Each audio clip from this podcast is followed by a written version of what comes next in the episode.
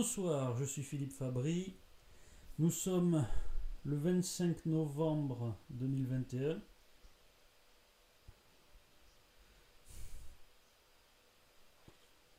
Ok, oui, oui, c'est ça le son, c'est ça le son. Alors, il faut que vous sachiez une chose. euh, donc, il est 21h14. C'est que je suis euh, ce soir. Guillaume ne sera pas avec nous euh, cette saison puisqu'il est retenu par les obligations professionnelles et c'est gentiment dévoué pour assurer la réalisation de cette émission.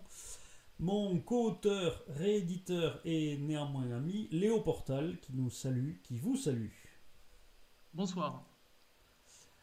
Vous l'aurez sans doute vu euh, en vidéo avec moi, ou vous pourrez aller le revoir lors de notre passage chez euh, André Berkoff sur Sud Radio. C'était à peu près il y a un mois ou un mois et demi.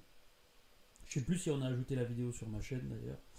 Si c'est pas fait, il faudra qu'on le fasse. Euh, je suis très heureux de vous euh, retrouver dans un décor, vous l'avez vu, qui est un petit peu changé puisque j'ai déménagé. D'ailleurs, je suis encore en plein déménagement. En face de moi, j'ai des cartons qui ne sont pas déballés.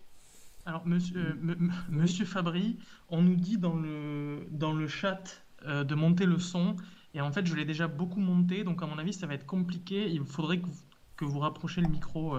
Je, sais que ce sera mieux que, de monter le son. Alors, je vais essayer de le rapprocher comme ça. Euh, je peux difficilement me contorsionner plus. hein. Il y a un moment où faut voilà. Donc c'est la première de la saison. On a beaucoup de réglages à refaire, donc euh, c'est pas grave. Je sais que vous vous serez patient comme vous avez su l'être lors de notre première saison. N'hésitez pas à dire si on entend mieux ou si on entend toujours pas assez. Donc, cette saison, euh, les émissions, alors les émissions sur Radio Athéna seront vraisemblablement moins régulières parce que, comme je vous l'avais annoncé à la fin de la saison dernière, euh, la saison dernière, je l'avais consacrée à faire beaucoup d'exposés sur mes recherches, qui sont des recherches que je mène depuis une vingtaine d'années. Donc, naturellement, vous comprenez qu'en six mois, je ne peux pas renouveler intégralement ce que j'ai à vous dire euh, là-dessus.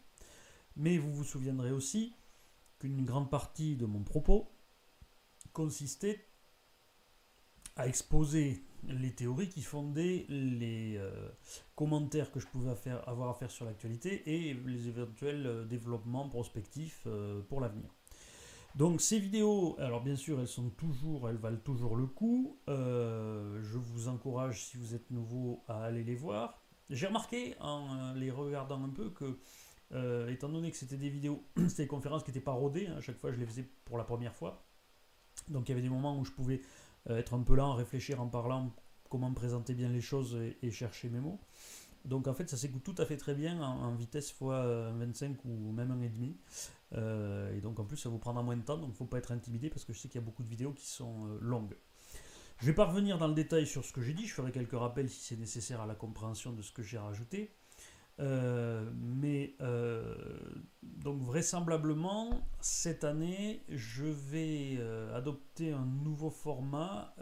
Ça sera peut-être pas tout de suite, hein, c'est en fonction de mes disponibilités, puisque je vous dis je suis encore en train d'aménager. Je pense passer sur des émissions qui seront faites essentiellement depuis ma chaîne, euh, à laquelle je vous encourage à vous abonner. Vous devez avoir le, le lien en description si on a repris ce qu'il y a. Alors, Philippe, Oui. Philippe euh, on me dit, alors pour moi, effectivement, euh, ce genre de micro n'avait pas de, de, de- de côté, mais on me, on me dit que le micro serait à l'envers. Donc il faudrait le, parler de l'un dans l'autre face. Je sais pas si ça changerait quelque chose, mais on peut essayer. Mais puisqu'il m'a dit que ça ne changeait rien. Peut-être que ça change Là, mieux. Est-ce que ça vous paraît ne mieux? pas- Bon, vous allez nous le dire dans les deux minutes qui viennent. Oui, je pense, je pense que c'est un peu mieux, ouais. De toute façon, euh, vous allez nous dire dans les deux minutes qui viennent. Donc je disais, je pense faire des émissions qui seront peut-être plus régulières, qui seront plutôt dans ces eaux-là au niveau de l'horaire, genre 21h30, c'est-à-dire tout simplement au moment où les enfants sont couchés et où on peut plus m'appeler pour euh, un dernier bisou ou une autre histoire.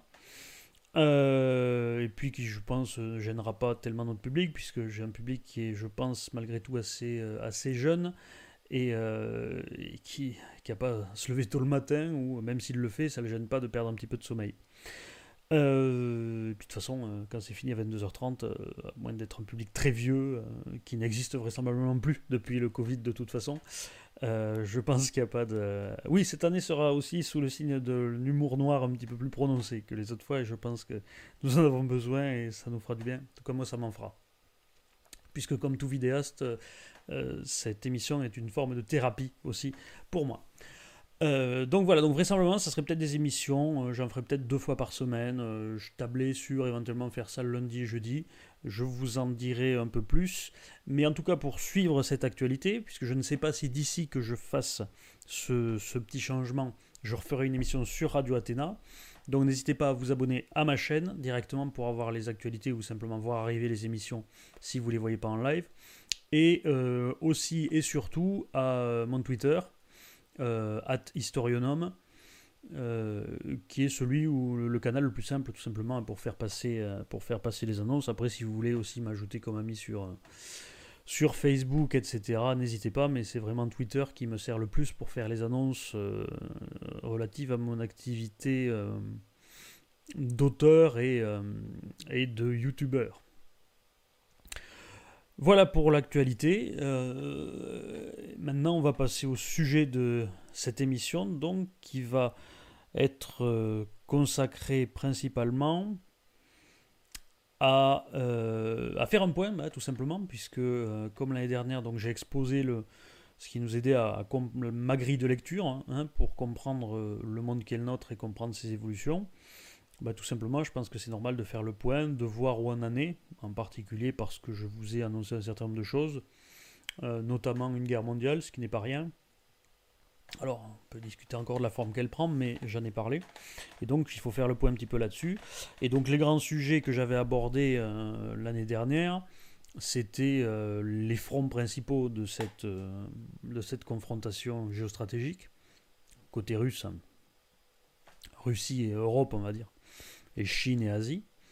Et puis bien sûr on parlera aussi, parce qu'il faut en parler, et que j'avais fait euh, au moins une émission consacrée exclusivement à ça, et on peut compter deux si euh, celle sur l'Union Européenne euh, est attachée, sur le, sort et l'évolution de notre pays, c'est-à-dire la France.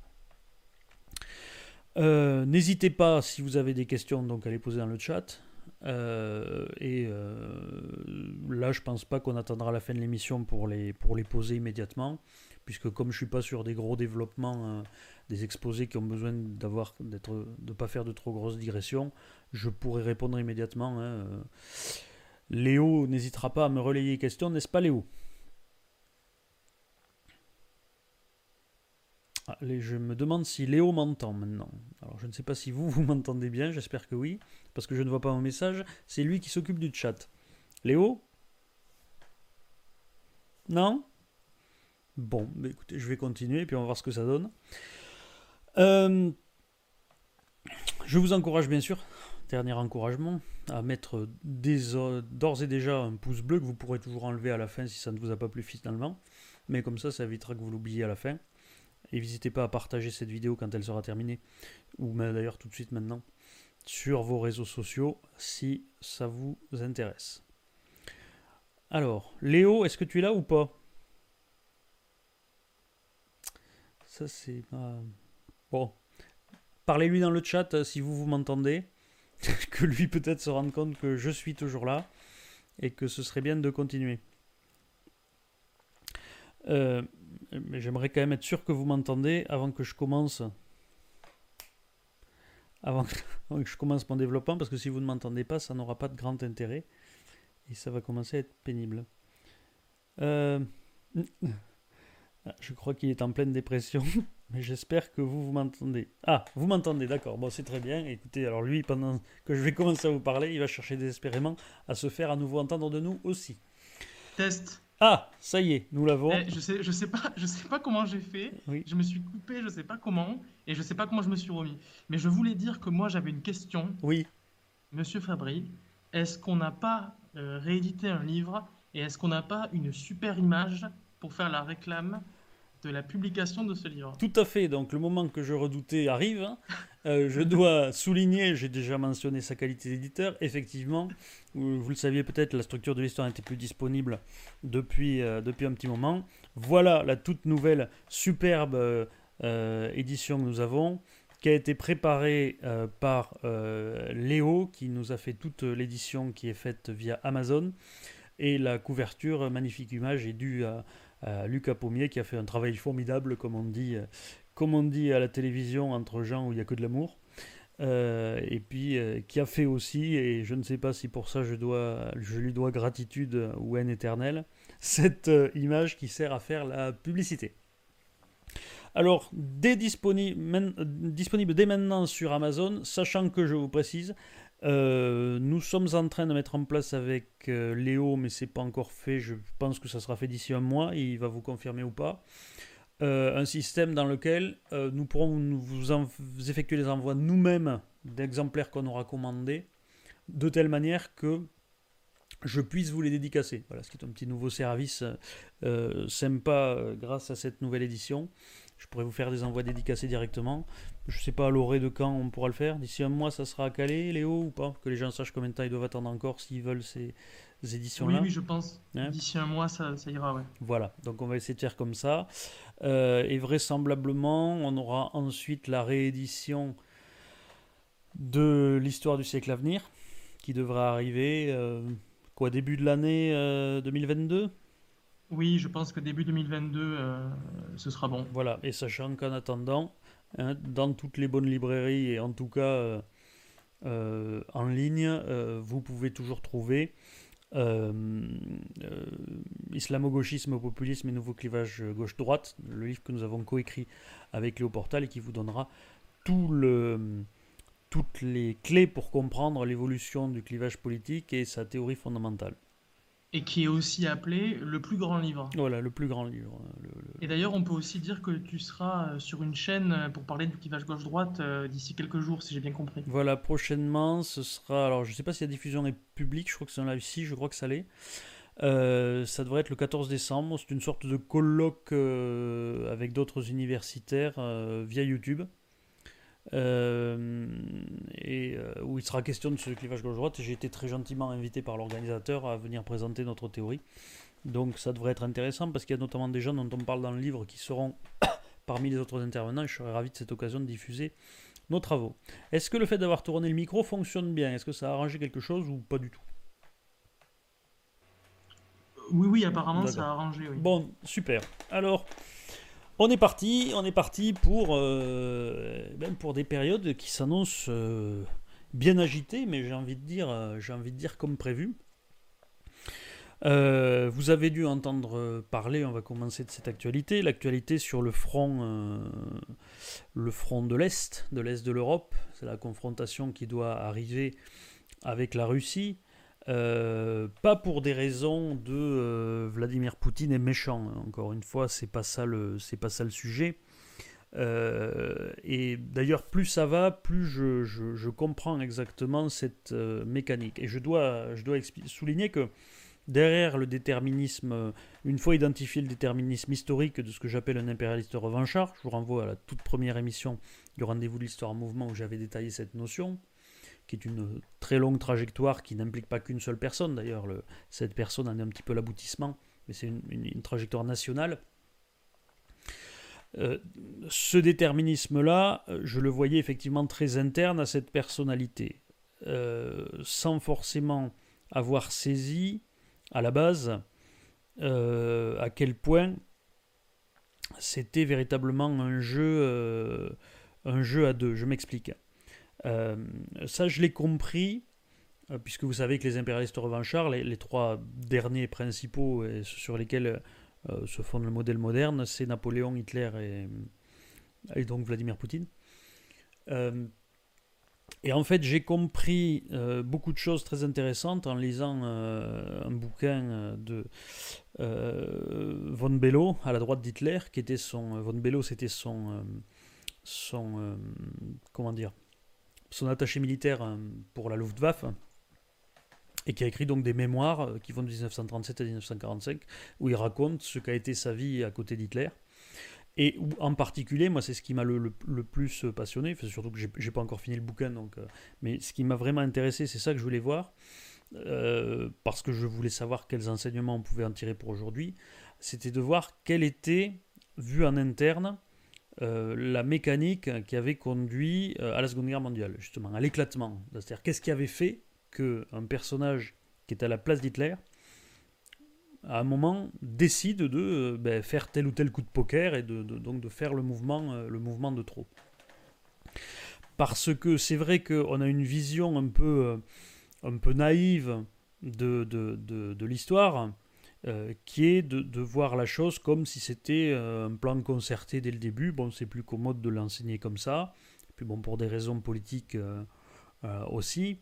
Euh, mais ça, si on se base sur cette vision-là, qui est simpliste et, assez largement euh, erronée, puisqu'elle manque des facteurs, pour essayer de projeter sur la situation d'aujourd'hui, on ne comprendra pas, sauf à essayer à son tour de, de, faire, un, dans l'esprit de Vladimir Poutine, par exemple, une sorte de plan concerté qu'il aurait, un agenda qu'il veut mettre en place simplement et qui est peut-être une erreur que j'ai un peu fait dans un premier temps, je le, reconnais, parce que c'est vrai qu'on avait cette façon de faire. Et la façon que j'ai de voir la chose est, me semble-t-il, plus claire aujourd'hui, en se basant sur cette expérience. Que dit Von Bello, qui d'ailleurs n'est pas, pas contredit par les historiens là-dessus, il y a des aspects sur lesquels les, historiens expliquent qu'ils se trompent, voire qu'ils sans mentir, en tout cas, il se, il se, il se berce d'illusions, en particulier parce que Von Bello, euh, comme il a vécu euh, donc longtemps à côté d'Hitler, il avait une, une, une, admiration, une affection pour, euh, pour Hitler qui font qu'il était persuadé que tous les crimes du régime,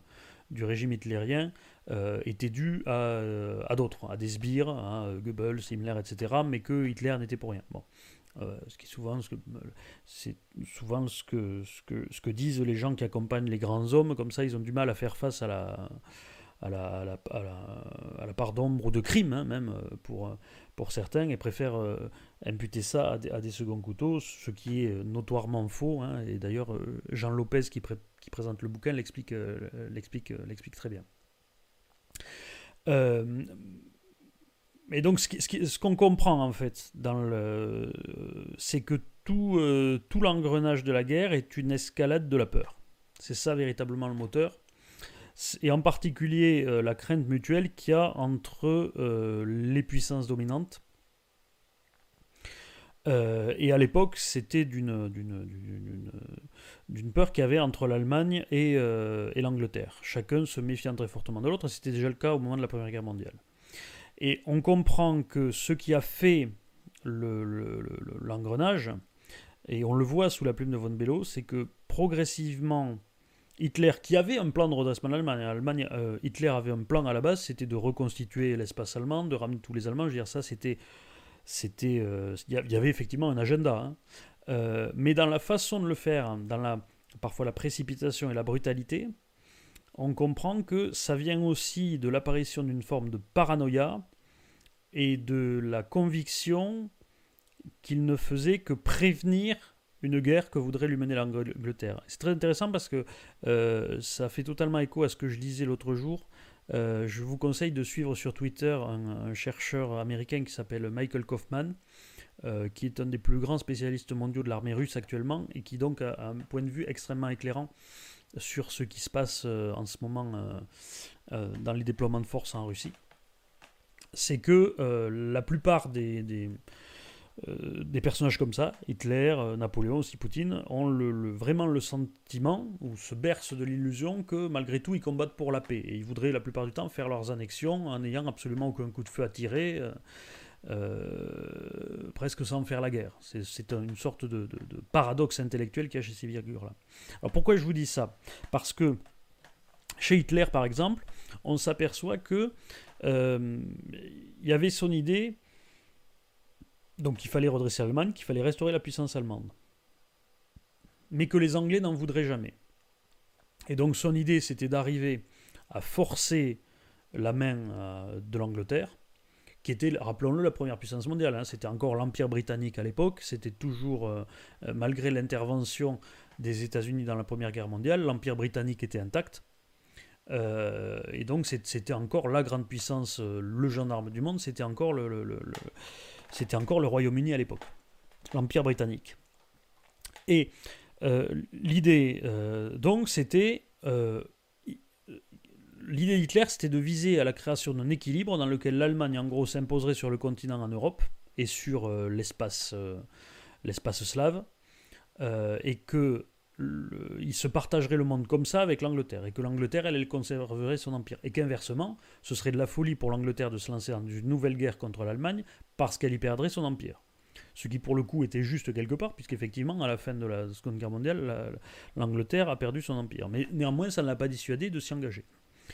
Et donc l'idée d'Hitler, c'était il faut reconstituer donc l'espace euh, l'espace allemand et même se créer rapidement une base euh, de puissance stratégique, un espace euh, de déploiement des forces, notamment hein, territoriales, qui soit facilement défendable et qui permette de mener cette guerre qu'à un moment l'Angleterre, à force de nous, du point de vue allemand, il se disait, à force de nous voir devenir puissants, l'Angleterre va nous déclarer la guerre.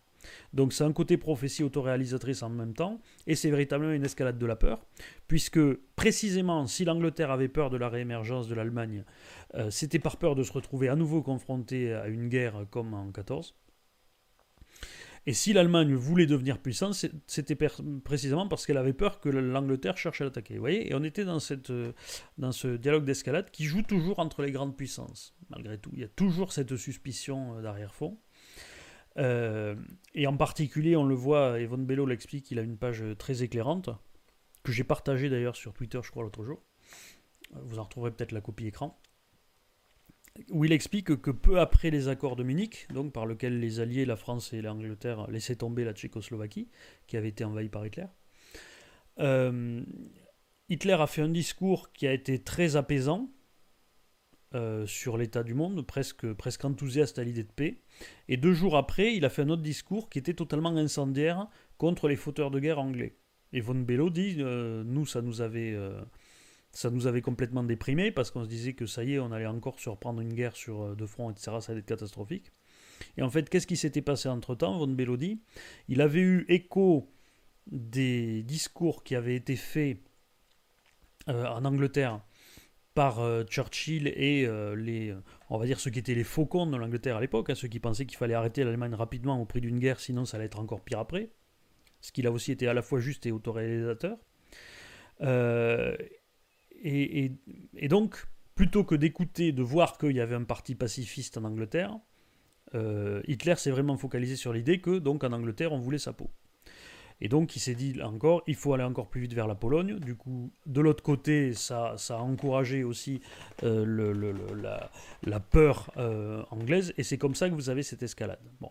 Et alors ce qui est intéressant, pourquoi je dis tout ça, c'est parce qu'en fait, si on regarde depuis euh, les années 90 le rapport entre la Russie et la thalassocratie d'aujourd'hui, qui est les États-Unis, on est un petit peu dans le même rapport. C'est-à-dire que vous avez une Union soviétique qui a été vaincue, qui a été démembrée. Très bien.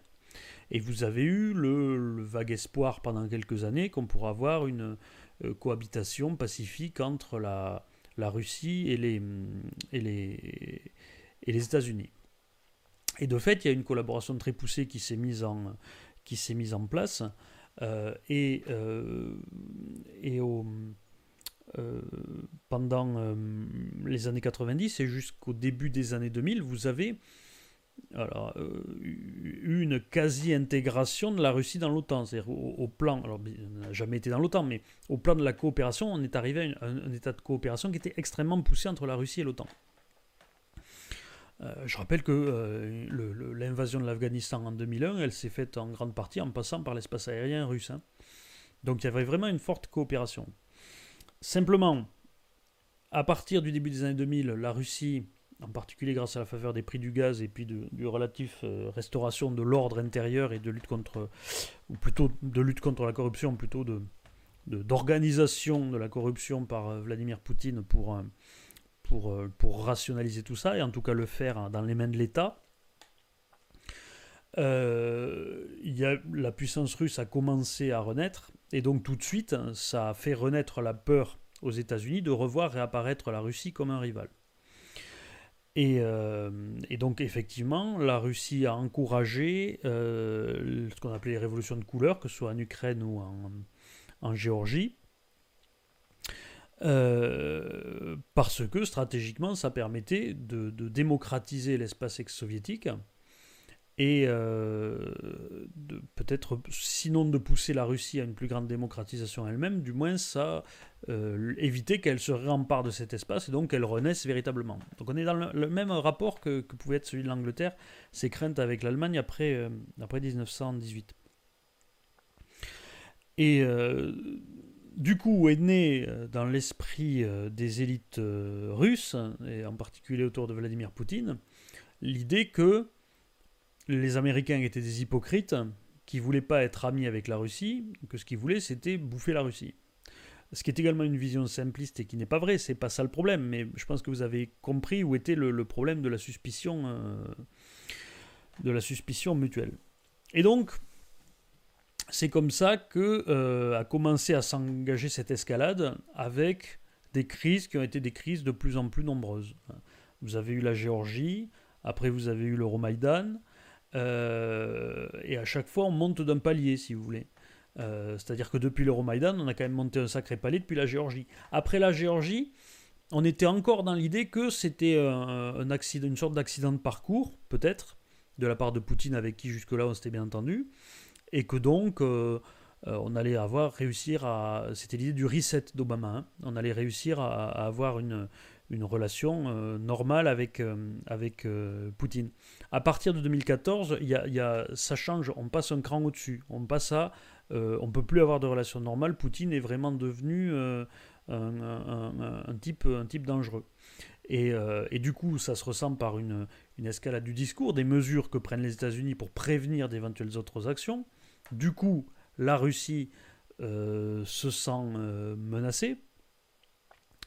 D'autant plus que le régime de Vladimir Poutine, qui est un régime plutôt autoritaire, a tendance à être assez paranoïaque. Euh, et que euh, en même temps, de toute façon, même s'il n'était pas paranoïaque, euh, il estime qu'il y a une partie de l'espace que la Russie devrait contrôler qu'elle ne contrôle pas. Donc malgré tout, cette, cette, cette ambition, elle, existe de toute façon. Ce n'est pas, un fruit de la peur, ça. Mais, mais voilà quelle est cette construction de la peur qui se fait. Alors pourquoi je vous dis tout ça? Ça, semble faire une, très longue intro, mais parce que la plupart du temps, donc comme vous le savez, ou vous ne le savez peut-être pas, auquel cas je vous l'apprends, mais euh, vous en trouverez des détails assez facilement en faisant quelques recherches sur Internet rapide. Euh, on assiste actuellement, à nouveau, comme en avril dernier, et peut-être plus qu'en avril dernier, à un déploiement de forces russes autour de l'Ukraine, euh, et un déploiement qui, d'après les experts, est beaucoup plus menaçant. Pourquoi? Parce que déjà il est moins visible, paradoxalement. C'est-à-dire que les Russes ont fait manifestement un effort pour qu'il ne se voit pas, ou qu'il se voit moins. Lors de celui d'avril, on avait plein de vidéos qui sortaient tout le temps, on voyait des gros convois de camions qui n'étaient pas du tout dissimulés, des tanks, etc. Donc il y avait vraiment un côté euh, rouler des mécaniques euh, pour faire peur et dissuader. Euh, là, on n'était pas sur ce registre-là on a d'abord eu, on s'est d'abord aperçu du déploiement essentiellement grâce à des photos satellites et des comparaisons en voyant les choses apparaître. Mais on n'a pas vu arriver les convois, on ne les a pas vus se déplacer, parce que vraisemblablement ils sont déplacés de nuit de manière discrète. Donc souvent on ne sait pas d'où ils partent, on ne sait pas forcément où est-ce qu'ils arrivent. Euh, et on les voit arriver à des endroits, il y a notamment une grosse concentration euh, à Yelnya, près de Smolensk, euh, alors Smolensk, si vous voulez, c'est en arrière de la Biélorussie, donc c'est pas à la frontière euh, ukrainienne. Simplement, vu que depuis le mois d'août 2020, euh, et je vous l'avais expliqué l'année dernière, la Biélorussie a été quasi annexée par la Russie, hein, puisque maintenant Loukachenko a cédé sur à peu près toutes les exigences de Poutine en matière d'intégration à travers le mécanisme du système de l'État de l'Union russo-biélorusse, qui existe depuis les années 90 euh, eh bien, il n'est pas du tout à exclure que euh, les troupes russes puissent attaquer aussi l'Ukraine à travers le territoire biélorusse. Et d'ailleurs, euh, il y a, je crois que c'était le week-end dernier, oui, ça devait être ce week-end, le, les services de renseignement ukrainiens ont publié une carte expliquait qu'il s'attendait à une intervention russe au cœur de l'hiver, c'est-à-dire vers janvier-février, une invasion à grande échelle du territoire ukrainien sur tous les fronts, et ça recoupe en fait les axes d'attaque qui étaient ceux que moi je prévoyais dans un article que j'avais publié sur mon blog en euh, janvier 2019 et dans lequel je disais qu'en fait, il était peu probable que Poutine euh, euh, tenterait d'envahir l'Ukraine avant d'avoir annexé ou quasi annexé la Biélorussie, parce que ça lui permettait, une fois qu'il avait quasi annexé la Biélorussie, d'encercler en fait le territoire ukrainien. Puisque au sud, vous avez désormais la Crimée, qui est desservie par un pont où il y a à la fois route et chemin de fer qui relie la Crimée au territoire russe, donc c'est facile d'y déployer des, troupes et ça fait un moment que Poutine le fait. Euh, euh, vous avez le territoire russe, bien sûr. Vous aurez ensuite la Biélorussie par le nord et nord-ouest. Et vous avez même euh, la Transnistrie qui est à la frontière entre la Moldavie et l'Ukraine, qui, permettrait de, de, planter également un aiguillon dans le dos de l'Ukraine. Donc voilà ce qui est possible de faire. Simplement, donc, quand j'expose tout ça, euh, j'entends souvent des gens qui me disent Mais Poutine n'aurait aucun intérêt à faire ça. Euh, c'est ce que disent beaucoup des gens qui défendent le truc et qui disent Mais arrêtez, c'est de la parano, euh, Poutine n'a aucun intérêt à faire ça. Et ça, en fait, c'est une erreur de voir ça par intérêt, parce que surtout si on n'a pas compris ce mécanisme de la peur. C'est pour ça que je voulais détailler. C'est parce qu'en réalité, le principal intérêt de Poutine, justement, ça peut être de, euh, de conjurer la menace qu'il imagine. Et la menace qu'imagine la Russie, c'est que l'Ukraine devienne une annexe de l'OTAN. Alors, il se doute bien qu'il est peu probable que l'Ukraine intègre l'OTAN euh, telle qu'elle, et en tout cas dans un délai relativement court.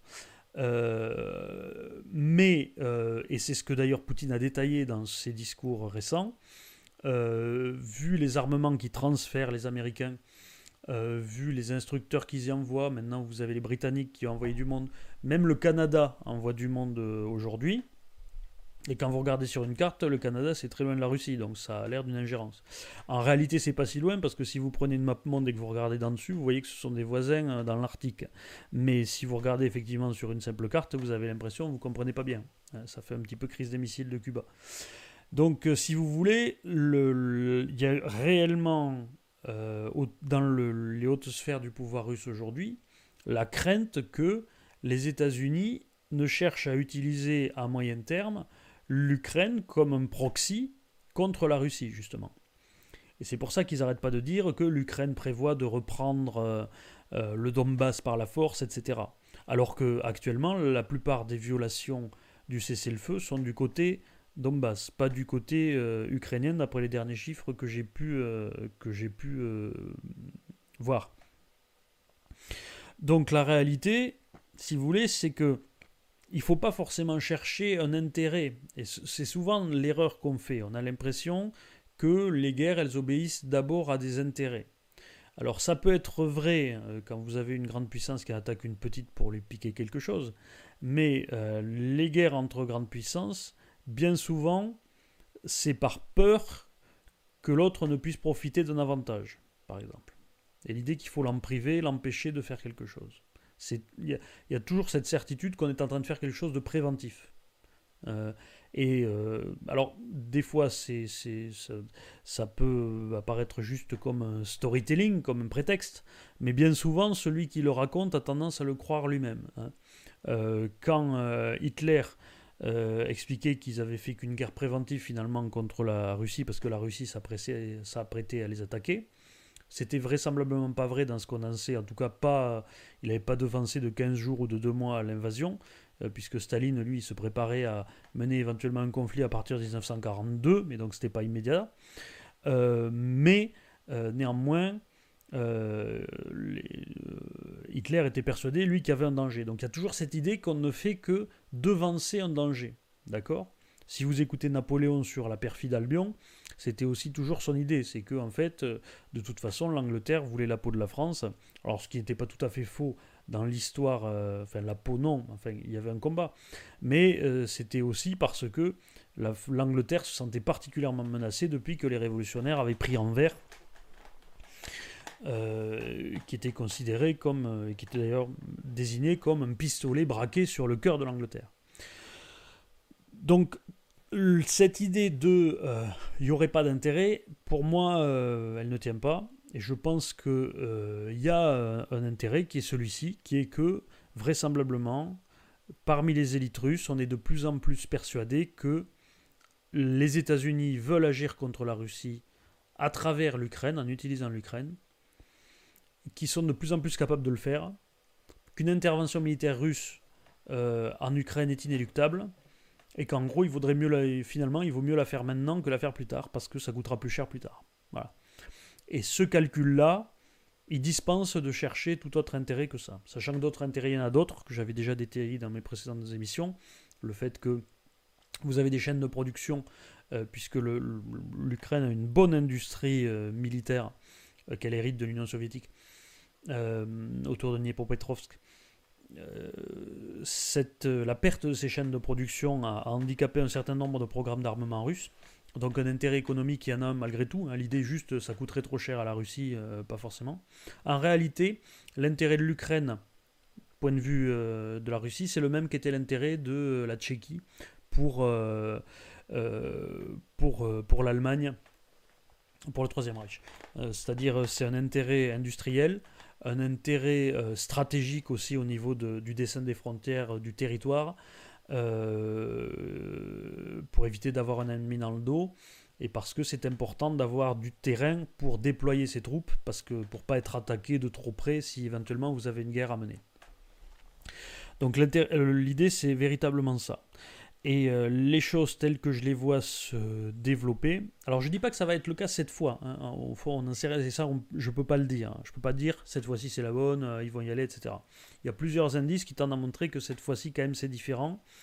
Et, euh, en plus la, chronologie et la façon dont ça se rapproche de ce qui avait pu se passer à cette espèce de, de mécanique de 6 mois en 6 mois avec l'Allemagne justement, c'est-à-dire l'Anschluss en en, mars 1938, euh, la prise des Sudètes en septembre 1938, euh, mars 1939, l'invasion de la Tchécoslovaquie et la création du protectorat de Bohème-Moavie, et ensuite septembre 1939, la Pologne. C'est vraiment un truc de six mois en six mois qu'on trouve aussi avant le déclenchement euh, de la guerre, des guerres napoléoniennes en 1805.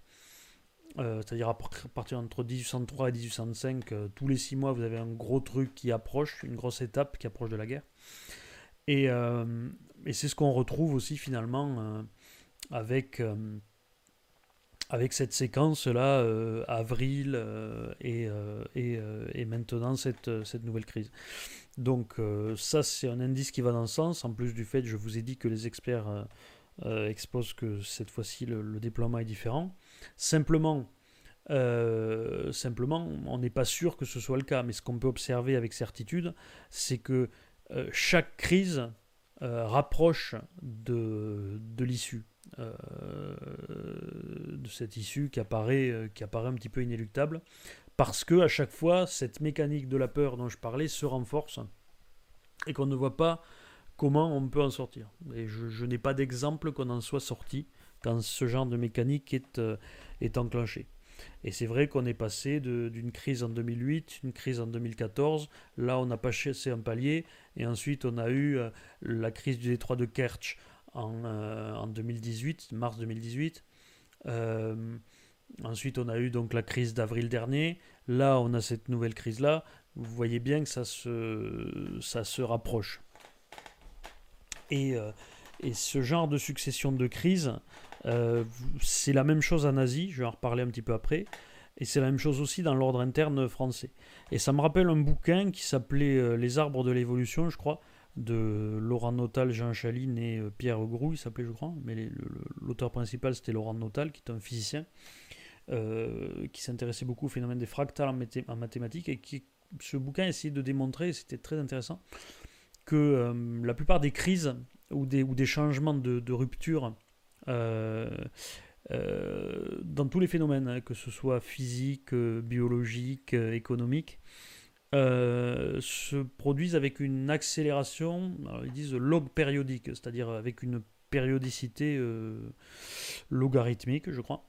C'est-à-dire que vous avez de plus en plus de petites crises, de plus en plus rapprochées, de plus en plus fortes, jusqu'à la grande truc. Ça s'applique notamment au séisme, je crois. Euh, et, visiblement, on est dans ce genre de, configuration. Et, euh, et ce qu'on peut voir, c'est que, en particulier, donc il y a de plus en plus de crises côté euh, russe, de plus en plus de crises, je vais y revenir, côté chinois, de plus en plus fréquentes, de plus en plus graves. Et à tel point maintenant qu'en plus, sur les différents fronts, comme elles sont de plus en plus fréquentes et de plus en plus longues, elles finissent par devenir simultanées de côté. C'est-à-dire qu'on a une espèce d'effet de résonance qui se met en place à l'échelle stratégique et, euh, qui est de nature à, véritablement fragiliser l'ordre mondial euh, jusqu'au moment où ça finira par craquer quelque part. Parce que je pense que je vous en avais parlé l'année dernière, s'il y a une guerre chaude d'ampleur euh, qui éclate en Europe, euh, ça va être une opportunité extraordinaire pour la Chine de pousser ses propres pions et d'agir par la force là où elle n'osait pas le faire parce qu'elle se dira que les États-Unis sont retenus, etc. Hein.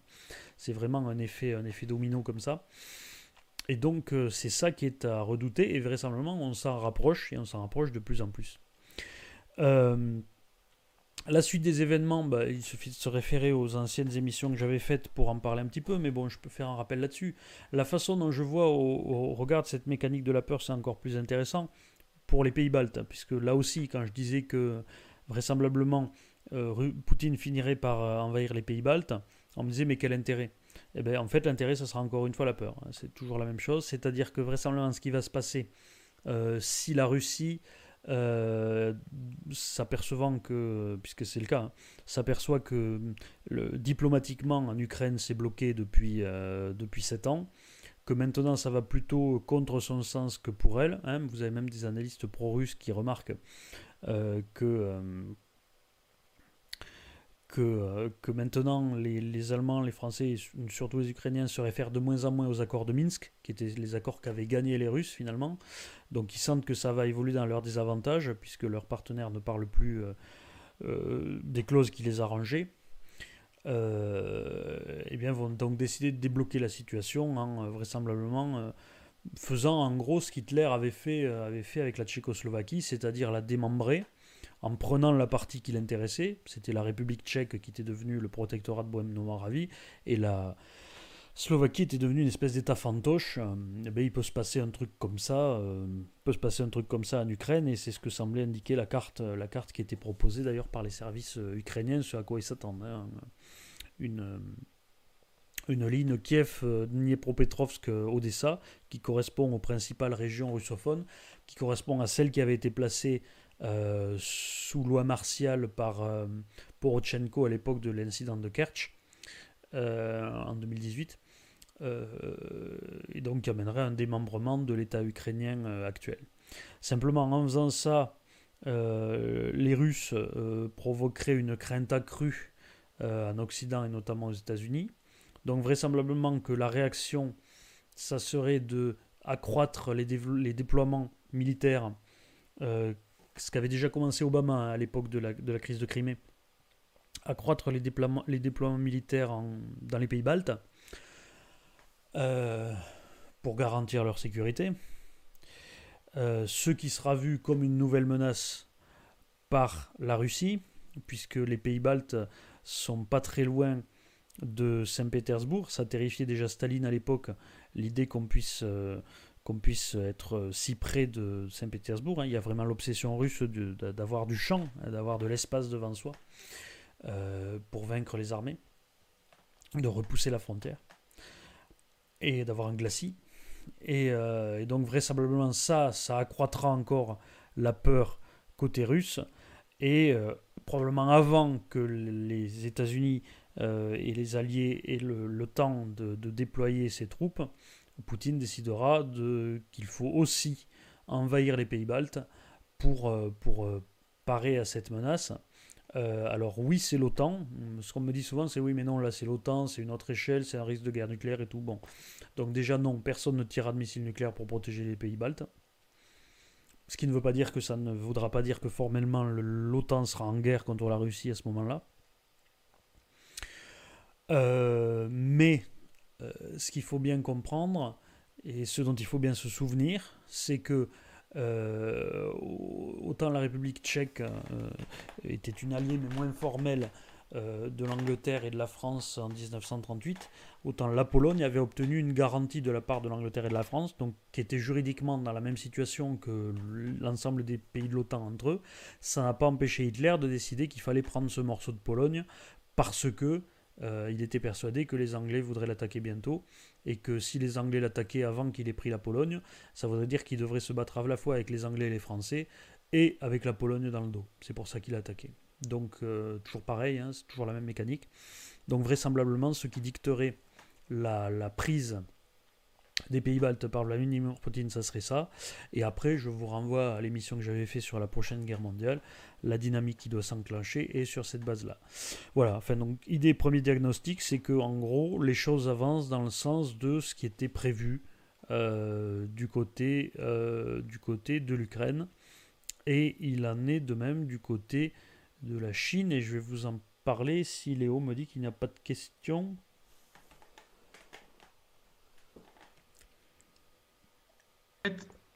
Voilà, j'ai remetté la mauvaise source. Euh, la première chose, c'est que j'aimerais bien mettre cette image. voilà, donc euh, ça, je, l'ai fait.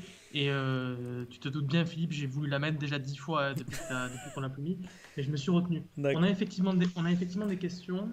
la première question, enfin la première en tout cas, une que j'aimerais mettre de côté assez vite, c'est Aspido qui demande si le livre, donc là c'est la structure de l'histoire, c'est une réédition augmentée et actualisée. tu peux répondre ou tu peux répondre Oui, oui, non, je peux répondre. Alors, euh, non, elle n'est pas augmentée. Actualisée, elle n'a pas besoin d'être actualisée parce qu'en fait, c'est de la théorie de l'histoire euh, presque fondamentale, donc il euh, n'y a, pas de, a pas de choses à y ajouter. ou alors, inversement, il y aurait tellement de choses à actualiser, euh, ou plutôt à compléter, que en fait, ce sont des tout à fait nouvelles réflexions qui donneront lieu à un autre livre sur lequel je travaille depuis un moment déjà, mais, euh, mais qui ne seront pas reprises, euh, qui ne reprendra pas ce que j'ai dit dans la structure de l'histoire, qui reste un livre, un livre important de ma bibliographie. Donc non, il n'a pas été enrichi, il est plus beau et il peut vous être dédicacé. Euh, si, vous l'avez, si vous avez déjà le premier, bien sûr, à moins de vouloir en faire un collector, effectivement, ça ne ça vaut pas le coup euh, d'acheter celui-ci en plus. Mais, euh, et c'est une blague entre nous, nous savons avec Léo que les gens qui ont la première édition de la structure ne sont pas si nombreux que ça. Donc je pense que ça va pas, ça va pas Alors, beaucoup ça dépend ce, comment on voit les chiffres. Je sais qu'il y en a 12 et que sur ces 12, euh, en fait, il y, a une personne qui en a, il y a une personne qui en a 10. en fait, il y en a 3. c'est ça. Non, c'est plus, que ça. plus que ça. Non, non, par contre. oui, donc c'est pour ça que je me suis dit, euh, petit, le, Aspido, je me suis dit, petit, euh, petit blagueur, tu veux nous faire croire que tu as la première? Mais, non, par contre, oui, on peut dire qu'elle est augmentée. Euh, par la couverture et par l'édition qui a été plus soignée. Et après, on peut dire qu'elle est augmentée selon comment on voit la préface qu'il y avait avant. Voilà, mais euh, oui, oui, on, peut, voir ça comme augmenté. Euh, voilà. question. Après, ouais, il y a trois questions. je crois qu'il y en a, il y en a qu'une qui est vraiment en lien avec le sujet que tu viens d'aborder. Est-ce que je pose les trois? Ouais, vas-y, oui, je t'ai dit là, ça me pose pas de problème. D'accord. Alors la première, euh, je vais prendre celle qui est liée avec le sujet, donc c'est très prospectif, donc je ne sais pas si tu voudrais y répondre. Et en gros, Caudra dit, donc il y aura bientôt une guerre avec la Russie. Oui, c'est ce que je viens de dire, ce que je viens d'expliquer. Oui. Ensuite, je pense que oui. Euh, Faust nous dit, ah non, Faust en a posé deux. Étant conscient des travaux de James, mm. quelle est l'influence du bicaméralisme sur l'historionomie? Alors je pense que c'est plutôt de dire... Euh, quelle est l'influence du bicaméralisme sur, euh, sur les États, en fait, ou sur euh, les pays? C'est une question assez large, je pense. Non, je pense sur l'historionomie, parce que, oui, euh, les gens qui étaient là lors de la dernière saison savent qu'une partie de l'historionomie s'applique à... C'est ce que j'avais fait dans l'émission des cycles zéro, qui concerne une période qui, si on est un lecteur de James, correspond à l'avant-conscience actuelle.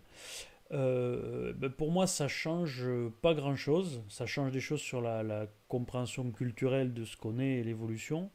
Mais, euh, mais il faut croire que les ressorts, euh, les ressorts fondamentaux des sociétés, et notamment ces, ces, équipes de la peur dont je parle,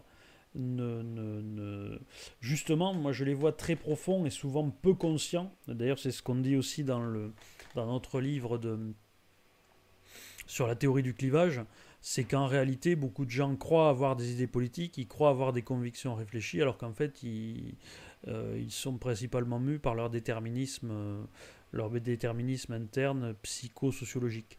Euh,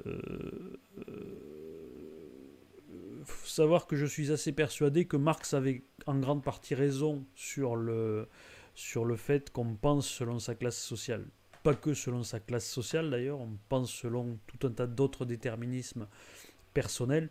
La classe sociale en est un, c'est le seul qui a été, qui a été euh, vu par Karl Marx. Alors il ne faut pas faire d'erreur, parce que bon, je, suis habitué à croiser beaucoup de, camarades libéraux qui, euh, qui aiment bien répéter Marx, en gros c'est n'importe quoi. Non, Marx était un type très intelligent qui dit beaucoup de choses très importantes. Euh, et en particulier, souvent, on lui reproche un sophisme d'auto-exclusion, c'est-à-dire l'idée que lui qui n'était pas ouvrier aurait néanmoins pu euh, penser la cause ouvrière et donc le simple fait qu'il soit dans cette contradiction-là ferait tomber toutes ces informations. Euh, c'est vrai que si on prend l'idée que euh, que on pense uniquement, on pense principalement en fonction de sa classe, on la prend comme absolue. Et je ne pense pas que c'était l'idée de Marx, en tout cas peut-être si c'était son idée, il se trompait. Euh, c'est que la plupart des gens pensent comme ça. Euh, mais il y a effectivement une minorité de gens qui sont particulièrement conscients, qui ont particulièrement intelligents, qui ont fait un particulier travail d'introspection ou de, réflexion, qui eux sont capables de se détacher de leur pur déterminisme et effectivement de penser en dehors de ça. Hein, il y a des gens qui sont toujours capables de le faire, d'analyser leur propre travers, de comprendre et d'analyser leur propre déterminisme euh, ce qui est d'ailleurs euh, euh, l'essentiel de ma quête spirituelle et intellectuelle. Je pense que tout individu, à travers la culture, à travers la recherche, euh, doit chercher à vraiment devenir libre intellectuellement en se défaisant de ses terminismes et en les identifiant, c'est-à-dire en devenant plus conscient. Hein. Ça fait un peu New Age dit comme ça, mais c'est véritablement le truc. Et c'est ce dont je parle souvent quand je veux parler aussi de psychanalyse historique, c'est-à-dire si on comprend pourquoi on fait les choses, si on comprend qu'on est dans une escalade de la peur, par exemple géostratégique, si on comprend que c'est parce qu'on appartient à euh, telle classe qu'on a telles idées politiques, euh, on devient plus libre vis-à-vis -vis de ses propres déterminismes et on est capable de s'en extraire. On peut choisir de les embrasser parce qu'on estime, réflexion faite, que c'était malgré tout la bonne position. Mais, euh, mais il faut être conscient de ce qui est véritablement un choix et de ce qui nous détermine, dont on croit que c'est notre choix alors qu'en fait on ne l'a pas choisi. Voilà. Euh, et, et, donc pour revenir à la question, euh, je pense que la plupart des mécanismes qui sont à l'origine des déterminismes historiques dont je parle sont des choses très profondes qui sont pas du tout conscientes. Et donc que ça remonte à une que ce soit ça se soit appliqué de manière identique à l'époque préconsciente et c'est vraisemblablement ce qu'on observe, ça ne me surprend pas du tout. Et donc je pense que ça n'a pas d'effet. Voilà. Alors, euh, il y a eu des réactions euh, auxquelles je souhaite répondre. Euh, Marek P demande la préface est toujours de Harwell. Elle n'y est plus. On l'a enlevée notamment pour des raisons. Notamment pour des. Non, il n'y a, a, pas de préface. On l'a enlevé notamment pour des raisons. Euh, alors, pour plusieurs raisons. Je vais être tout à fait honnête avec vous. Euh, le professeur Harwell m'avait fait très gentiment une longue préface. Euh, mais dans laquelle il n'était pas d'accord avec ce que je disais. il l'argumentait d'une manière qui était assez savante. Le problème, c'est que ça se limitait beaucoup sur le euh, sur ce qu'il y avait au début du livre, et, finalement ça, ça oubliait totalement la deuxième partie du livre, alors que...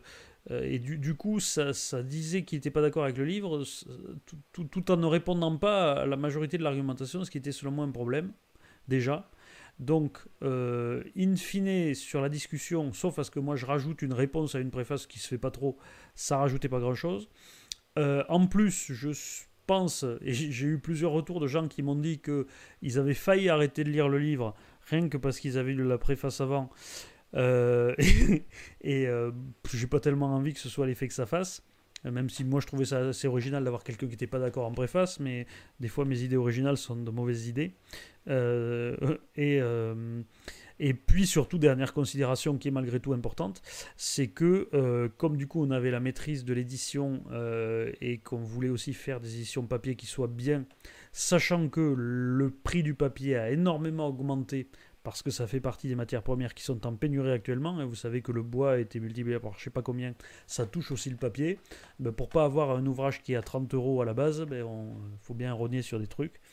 Et donc, euh, comme moi, ce que je voulais avant tout, c'était diffuser euh, ma pensée euh, et pas forcément les objections des autres, je me suis dit que c'était mieux de faire comme ça. Me semble-t-il, c'est bien la réflexion que nous avons eue, n'est-ce pas Léo? La terrible pénurie de papier qui tombe sur la tête de, de Harwell. Je, je, suis triste. Euh, il y a une deuxième, une deuxième question à laquelle je vais répondre par une image. Kodra, demande où peut-on acheter ce livre? Donc voilà, euh, il y a ici un logo Amazon. Euh, et donc en fait, on peut l'acheter sur Amazon. vous pouvez le commander. Mais je le répète, je le répète, euh, d'ici un mois à peu près, il vous sera possible de. Bah, je laisse Léo le dire. J'allais dire, euh, dire, si vous voulez un exemplaire dédicacé, on va mettre en place un système qui vous permettra euh, de passer par un, un, autre canal et de recevoir votre livre dédicacé. Voilà. Mais sinon, si vous le voulez rapidement, vous le commandez sur Amazon, vous l'avez dans 48 heures. Et au passage, si vous n'avez pas lu ou est acheté le livre que nous avons écrit avec Philippe Fabry, vous pouvez aussi l'acheter en passant par Amazon. Tout à fait. Euh, ce sera assez simple. Euh, alors, il y avait d'autres questions? Est-ce que je les pose ou est-ce qu'on passe à autre chose? Non, non, vas-y, enchaîne. Euh, je passerai à autre chose après. Alors, je vais, je vais varier un peu. Man demande dans votre vidéo L'islam dans les pas du judaïsme antique, vous parliez du concurrent idéologique au prophète de l'islam. Pourriez-vous m'en dire plus sur ces concurrents? Je me souviens. Euh, alors, de quoi s'agit-il? Est-ce qu'il s'agissait des autres prophètes qui prophétisaient à la même époque euh, et qui euh, et qui étaient mais dont on se souvient pas ou dont on a peu de traces, mais il y en a quand même parce qu'ils ont été oubliés grâce à cause du succès de Mahomet? Ou est-ce qu'on me parle d'autre chose et dont je me souviens plus? Ce serait bien de préciser. En attendant, je pourrais répondre à d'autres questions le temps que la réponse arrive. Euh, que pensez-vous du conflit tigréen en Éthiopie? Du conflit quoi? Tigréen. Ça, je connais pas. Il faudrait que je cherche. Euh, c'est pas faux, comme on dit. Euh, ensuite, est-ce que Philippe Fabry connaît l'œuvre de Philippe Muret et sa notion de fin de l'histoire? Alors, je connais un peu Philippe Meuret, je l'ai peu lu. Euh, et sa notion de fin de l'histoire à lui, euh, je non, je la connais pas. Je connais celle de Fukuyama. Est-ce que Philippe Meuret critiquait celle de Fukuyama? Est-ce que Philippe Meuret a sa propre vue de la fin de l'histoire? Je ne sais pas. D'accord. Euh, alors quelqu'un demande, je pense que ça se dit pas forcément trop, mais donc tu peux ne pas répondre. Quelqu'un demande si tu voteras en 2022 et pour qui Si oui, pour qui euh, J'attends de voir qui est candidat. Hmm. C'est pas faux. Euh, ensuite, pour éviter une guerre nucléaire, les États ne s'interdiraient-ils pas d'envahir le territoire souverain d'un État atomique? Alors, ça, c'est une excellente question. C'est une excellente question. effectivement, ça, pose, la question de la guerre, justement, et de la possibilité de guerre à l'ère nucléaire, euh, qui est une, question qui a, été posée pendant longtemps. Ça fait longtemps que les, théoriciens euh, euh, soviétiques, les premiers, je crois, ont, en partie répondu à la question. puisque ça fait partie aujourd'hui de la doctrine qui est enseignée dans la plupart des, des armées, qui est l'idée que on peut éviter une guerre nucléaire entre États nucléaires à condition euh, que la guerre ne touche pas à des intérêts vitaux, d'un des États. Sinon, naturellement, on le met en danger, donc il risque de recourir à l'arme nucléaire pour se protéger. Que les objectifs soient bien délimités à la base, et donc qu'on sache à travers ces objectifs que ça touche pas aux intérêts vitaux. Euh, que ça puisse être fait euh, rapidement, avec des forces elles-mêmes limitées.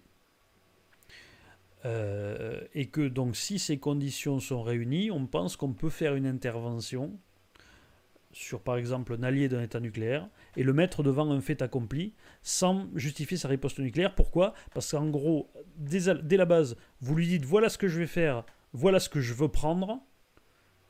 Ça le met lui devant la question de savoir est-ce que je suis prêt à risquer une guerre nucléaire pour ça?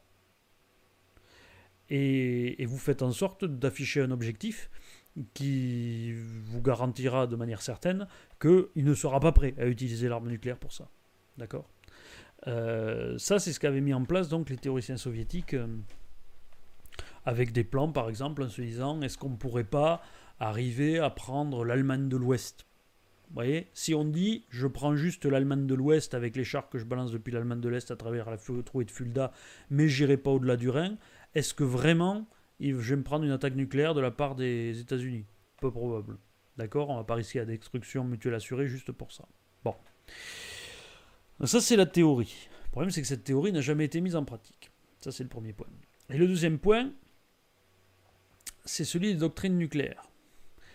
Par exemple, euh, les Russes euh, laissent entendre que euh, une fois qu'ils ont récupéré un bout de terrain, c'est considéré comme leur territoire national, et que si on essaie de le leur prendre, euh, ça se défendra à coup de missiles nucléaires.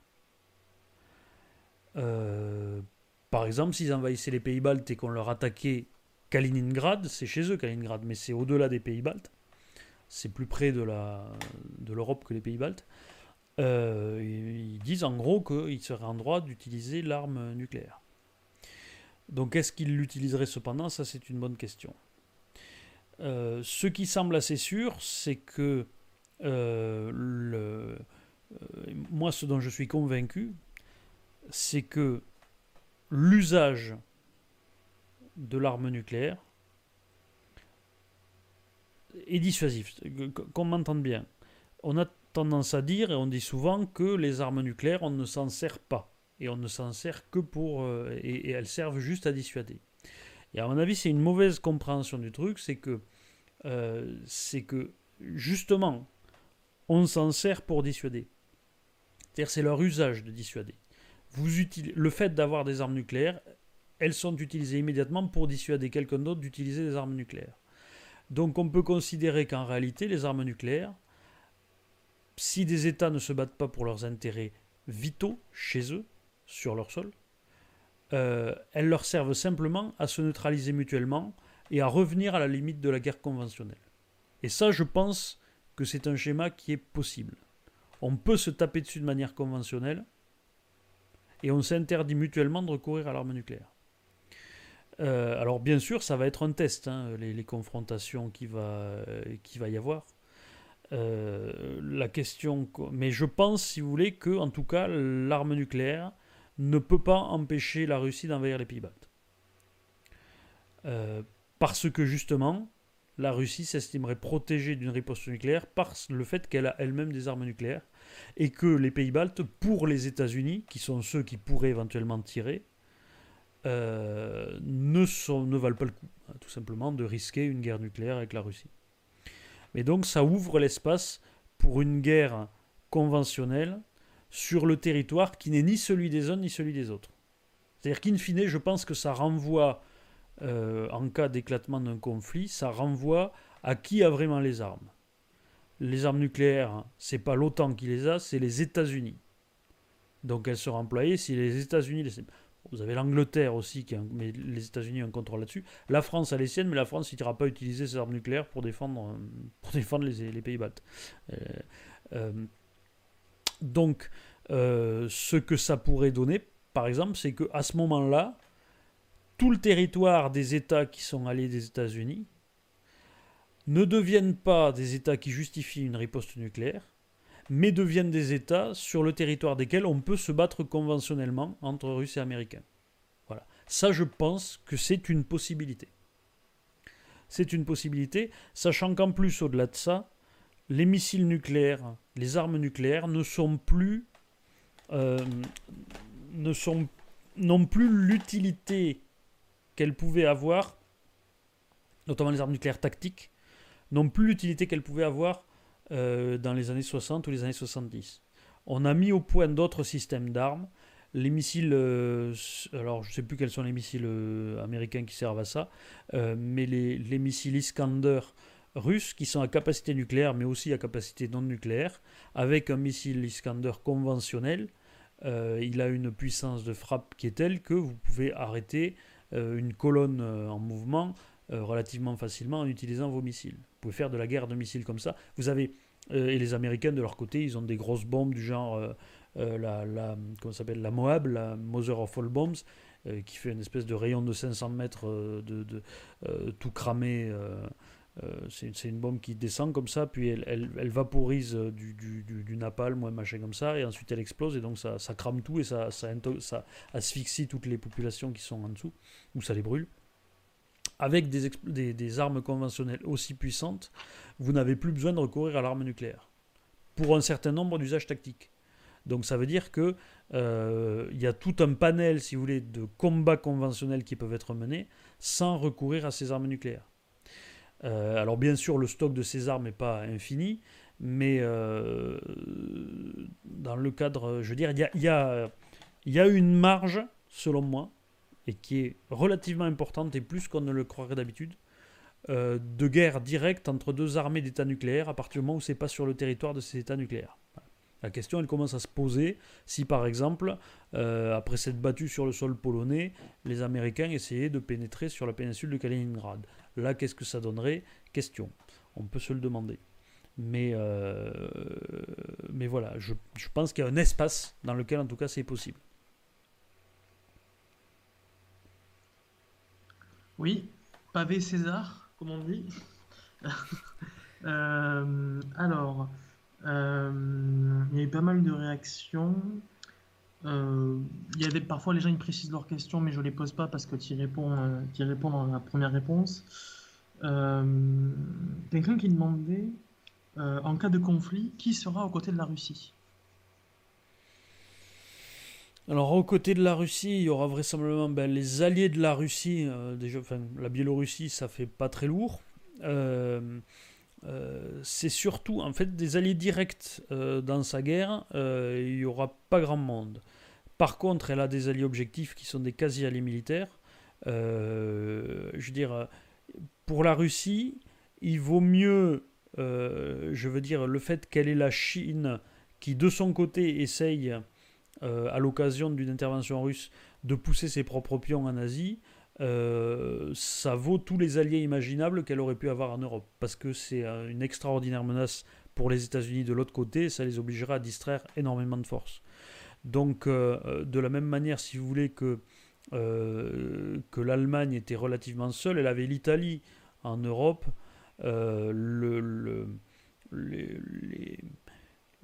la Russie, elle pourrait compter un petit peu comme ça sur l'Iran, vraisemblablement, qui lui pourrait essayer de pousser ses, pions, euh, prendre une sorte de revanche euh, dans l'espace euh, dans l'espace arabe, peut-être notamment vers l'Arabie saoudite. Mais, mais véritablement, ce sur quoi elle compterait, c'est sur le fait que de l'autre côté, la Chine, la Chine se batte. je pense aussi que la Russie, la Russie pourrait compter sur euh, la complaisance de la Turquie pour bloquer la réponse de l'OTAN, dans un premier temps en tout cas, puisqu'il j'ai souvent comparé ça au pacte germano-soviétique, il y a un pacte euh, euh, turco-russe ou russo-turc qui est en place depuis un moment, dont je pense on a vu encore une manifestation dernièrement là avec l'éclatement, l'embrasement bref mais vif entre l'Arménie et l'Azerbaïdjan euh, c'était quand? C'était la semaine dernière. Euh, c'était quoi? C'était mardi dernier ou mercredi dernier? Non, mardi dernier, je crois. Enfin, pas mardi dernier, le mardi d'avant, il y a 10 jours. Euh, où, où, la paix a été faite assez rapidement. Donc je, pense qu'il y, aurait, y aurait un truc comme ça. Il y aurait une tentative, au moins dans un premier temps, parce que, in fine, ce sont aussi des rivaux régionaux, mais, mais voilà, je, pense qu'on serait surtout sur un schéma comme ça. Pour en revenir à Jean-Louis Harwell, êtes-vous d'accord avec lui quand il affirme que le gauchisme est l'héritier de la gnose et du millénarisme euh, Alors, euh, c'est pas absurde, mais j'aurais plutôt tendance à dire que les, les millénaristes euh, et les gnostiques étaient souvent les gauchistes de leur époque. Donc c'est pas le fait, c'est pas que le fait d'être millénariste euh, fait de vous quelqu'un de gauche. C'est que dans la pensée révolutionnaire, il y a souvent, il y a souvent du millénarisme et que, et que dans le, ce type de pensée à l'époque où elles étaient émises, étaient émises par des gens que je qualifierais de gauche. Donc c'est pour ça qu'on trouve une parenté. Ça ne veut pas dire qu'il y a une filiation de ça vers vers la gauche aujourd'hui. Parce que une des choses qu'on dit dans le, notre livre, par exemple, c'est que euh, au Moyen Âge, euh, à l'époque de Philippe le Bel, euh, la gauche, c'était les bourgeois des communes et, et, Philippe le Bel lui-même d'ailleurs. Est-ce qu'il y a une filiation entre Philippe le Bel et Guillaume de Nogaret et les Lumières euh, euh, ou la, culture indigéniste aujourd'hui, non. Mais il y a une communauté de façon de penser à son époque contextuellement. Alors, question. Euh, Jean-Louis Harwell, l'auteur, très bien, mais que pensez-vous de Jean-Louis Harwell, le chanteur? Bon, pardon, ça c'était moi. Oui. Que pensez-vous des travaux de Philippe Guillemont J'adorerais faire une émission avec Philippe Guillemont un jour. Je suis en train de le lire et je trouve sa vision tout à fait originale et passionnante. Je suis en train de lire son premier bouquin, j'ai écouté beaucoup de conférences parce que je l'ai découvert il y a 3-4 mois. Et euh, c'est vraiment tout à fait passionnant, mais, euh, mais j'en parlerai pas plus pour, pour l'instant maintenant. Très bien. Euh, pensez-vous que l'on serait militairement menacé par la Russie? On, en France, je suppose. Oui, parce qu'il précise après, notre territoire étant sanctuarisé par notre bombe atomique, je ne pense pas que la Russie oserait nous envahir. Alors non, en plus elle aurait aucun intérêt. Très honnêtement, ce que voudrait la Russie éventuellement, si elle était une fois dans le toboggan, on va dire, euh, ce serait arriver à, faire, à mettre la main sur l'Allemagne. Euh, moi, la suite, si je dois aller un petit peu plus loin que ce que je disais sur l'invasion des pays baltes, je pense que la suite, parce que c'est ce qui est prévu dans les plans de l'OTAN, ce serait l'arrivée d'une force d'intervention euh, qui devrait se rassembler en Pologne face au corridor de Suwalki qui est entre, entre, euh, entre la Lituanie et la Pologne.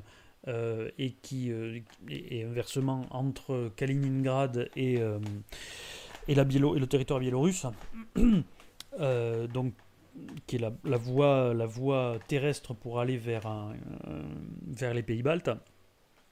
Donc une force d'intervention de l'OTAN qui viendrait faire pression euh, en vue éventuellement d'une contre-attaque ou en tout cas d'une confrontation pour empêcher les Russes d'aller plus loin et, et dire maintenant une sorte de nouvelle guerre froide si on ne voulait pas avoir de guerre chaude tout de suite. C'est là que viendraient se masser les troupes. Et si on se réfère au schéma habituel des impérialistes revanchards, ça se passe toujours pareil. Je m'explique. Ce qui caractérise les impérialistes revanchards, Napoléon, Hitler, Poutine, il y en a d'autres, mais je, reste sur cela parce qu'encore une fois, c'est les plus modernes et c'est ceux dont on, voit comment ça se passe à l'époque moderne et sur le territoire européen. Euh, c'est que l'erreur de la puissance thalassocratique en face, euh, l'Angleterre pour les deux premiers et pour les troisièmes les États-Unis, c'est que cette puissance, elle est dans le syndrome du vainqueur de la guerre précédente, c'est-à-dire non remise en question et volonté de refaire comme la guerre précédente on a fait, alors que l'impérialiste revanchard, lui, il est dans le dans le, la réinvention complète de lui-même et de ses méthodes de guerre.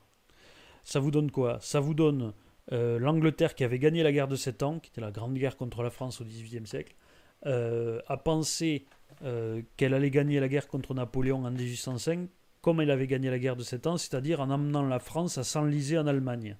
Ce qui avait été le cas pendant la guerre de 7 ans. On était allé se perdre, on gagnait au début, puis après, ça a traînaillé, et à la fin, on a perdu. donc ils se sont dit, on va les envoyer en Allemagne, en Autriche, par là cette fois-ci aussi, les Anglais. Qu'est-ce qui s'est passé?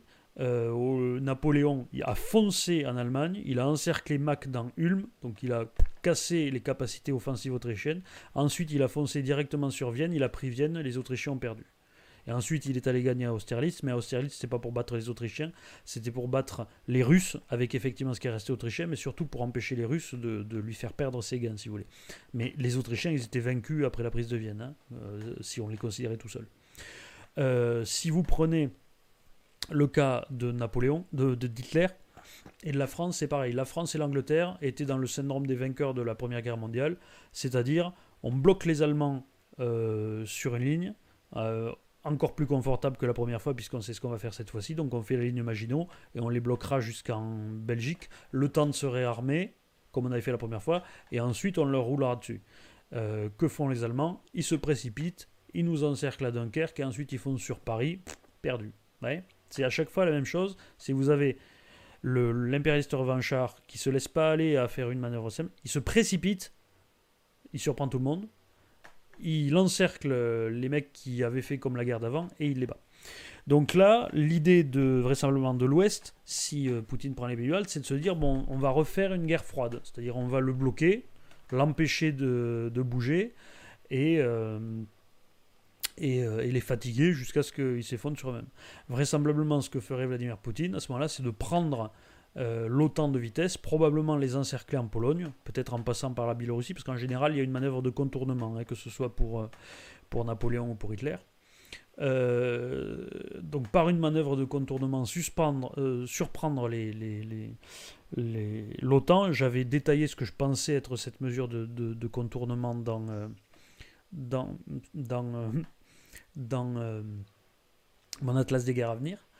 Euh, donc il y aurait cette, euh, cette, manœuvre de contournement qui donnerait en gros la, la, Pologne à, Poutine. Hein. D'ailleurs, les exercices qu'ont fait les Polonais eux-mêmes, c'était il y a six mois à peu près, ils ont publié, enfin en tout cas ça a fuité, le résultat d'un wargame les, les, qu'a fait l'armée polonaise, de la, duquel il ressortait que euh, la Pologne serait battue en 15 jours. En gros, en 15 jours, les Russes sont, à Varsovie. Alors, je sais que j'ai des copains qui m'ont dit oui, mais ça sent un peu le truc de l'armée polonaise pour, pour, obtenir des, pour obtenir des crédits supplémentaires. Euh, simplement, en général, quand vous voulez des crédits supplémentaires, vous dites juste, vous agitez la menace en face, vous dites pas, euh, putain, on pue la merde.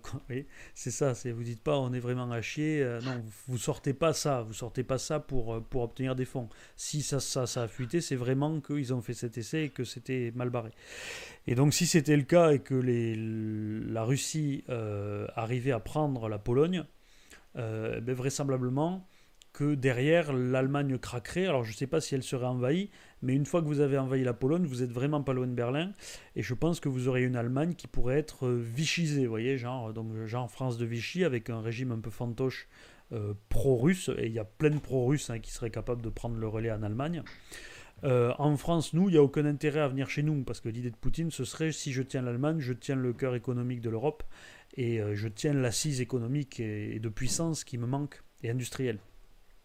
Nous, un, on est sanctuarisé. Deux, je pense que vu qu'on aurait nous-mêmes des troubles internes, et j'y reviendrai peut-être tout à l'heure en, en, reparlant de la France, mais je vous avais déjà parlé de la perspective révolutionnaire en France, euh, on serait peut plutôt peut-être dans, dans, la situation de l'Espagne pendant la Seconde Guerre mondiale, c'est-à-dire euh, le pays un peu en bout d'Europe qui finalement dit que lui, euh, il préfère être neutre et pas trop s'occuper de, des autres. Donc si ça se trouve, on serait assez hors guerre, avec nos propres problèmes intérieurs à gérer qui pourraient quand même être coton. Hein. Mais voilà la façon dont je dont j'envisage ça. Et pour, pour, pour info, pour être très précis, euh, le, résultat du Wargame disait effectivement que, que, que, la Russie vaincrait la Pologne en 15 jours, mais il disait aussi. il, disait aussi qu'au au 14e jour, les Polonais serviraient des kebabs euh, aux militaires russes. D'accord. C'est-à-dire, il disait ça, je me souvenais pas qu'il disait ça, le, truc. Et eh oui, mais il faut, préciser les détails euh, de docteur. D'accord. Docteur euh, alors, je vous laisse boire. Le Japon et l'Alliance Pacifique euh, seraient-ils alliés des US dans ce conflit? Alors, contre la Chine, contre la Chine, oui contre la Russie, euh, la question peut se poser. Mais à mon avis, s'il y a une guerre contre la Chine, euh, les Japonais seront un peu trop occupés pour aller en Russie. Mais on va peut-être en reparler parce qu'on va parler de la Chine quand même un petit peu à un moment. Il y a d'autres questions ou pas? L'histoire des kebabs, là, quand même, je te demande confirmation, c'est quand même une émission sérieuse ici. Euh, il y avait des mecs qui ont dit ça ou c'était juste une vanne que tu as rajoutée?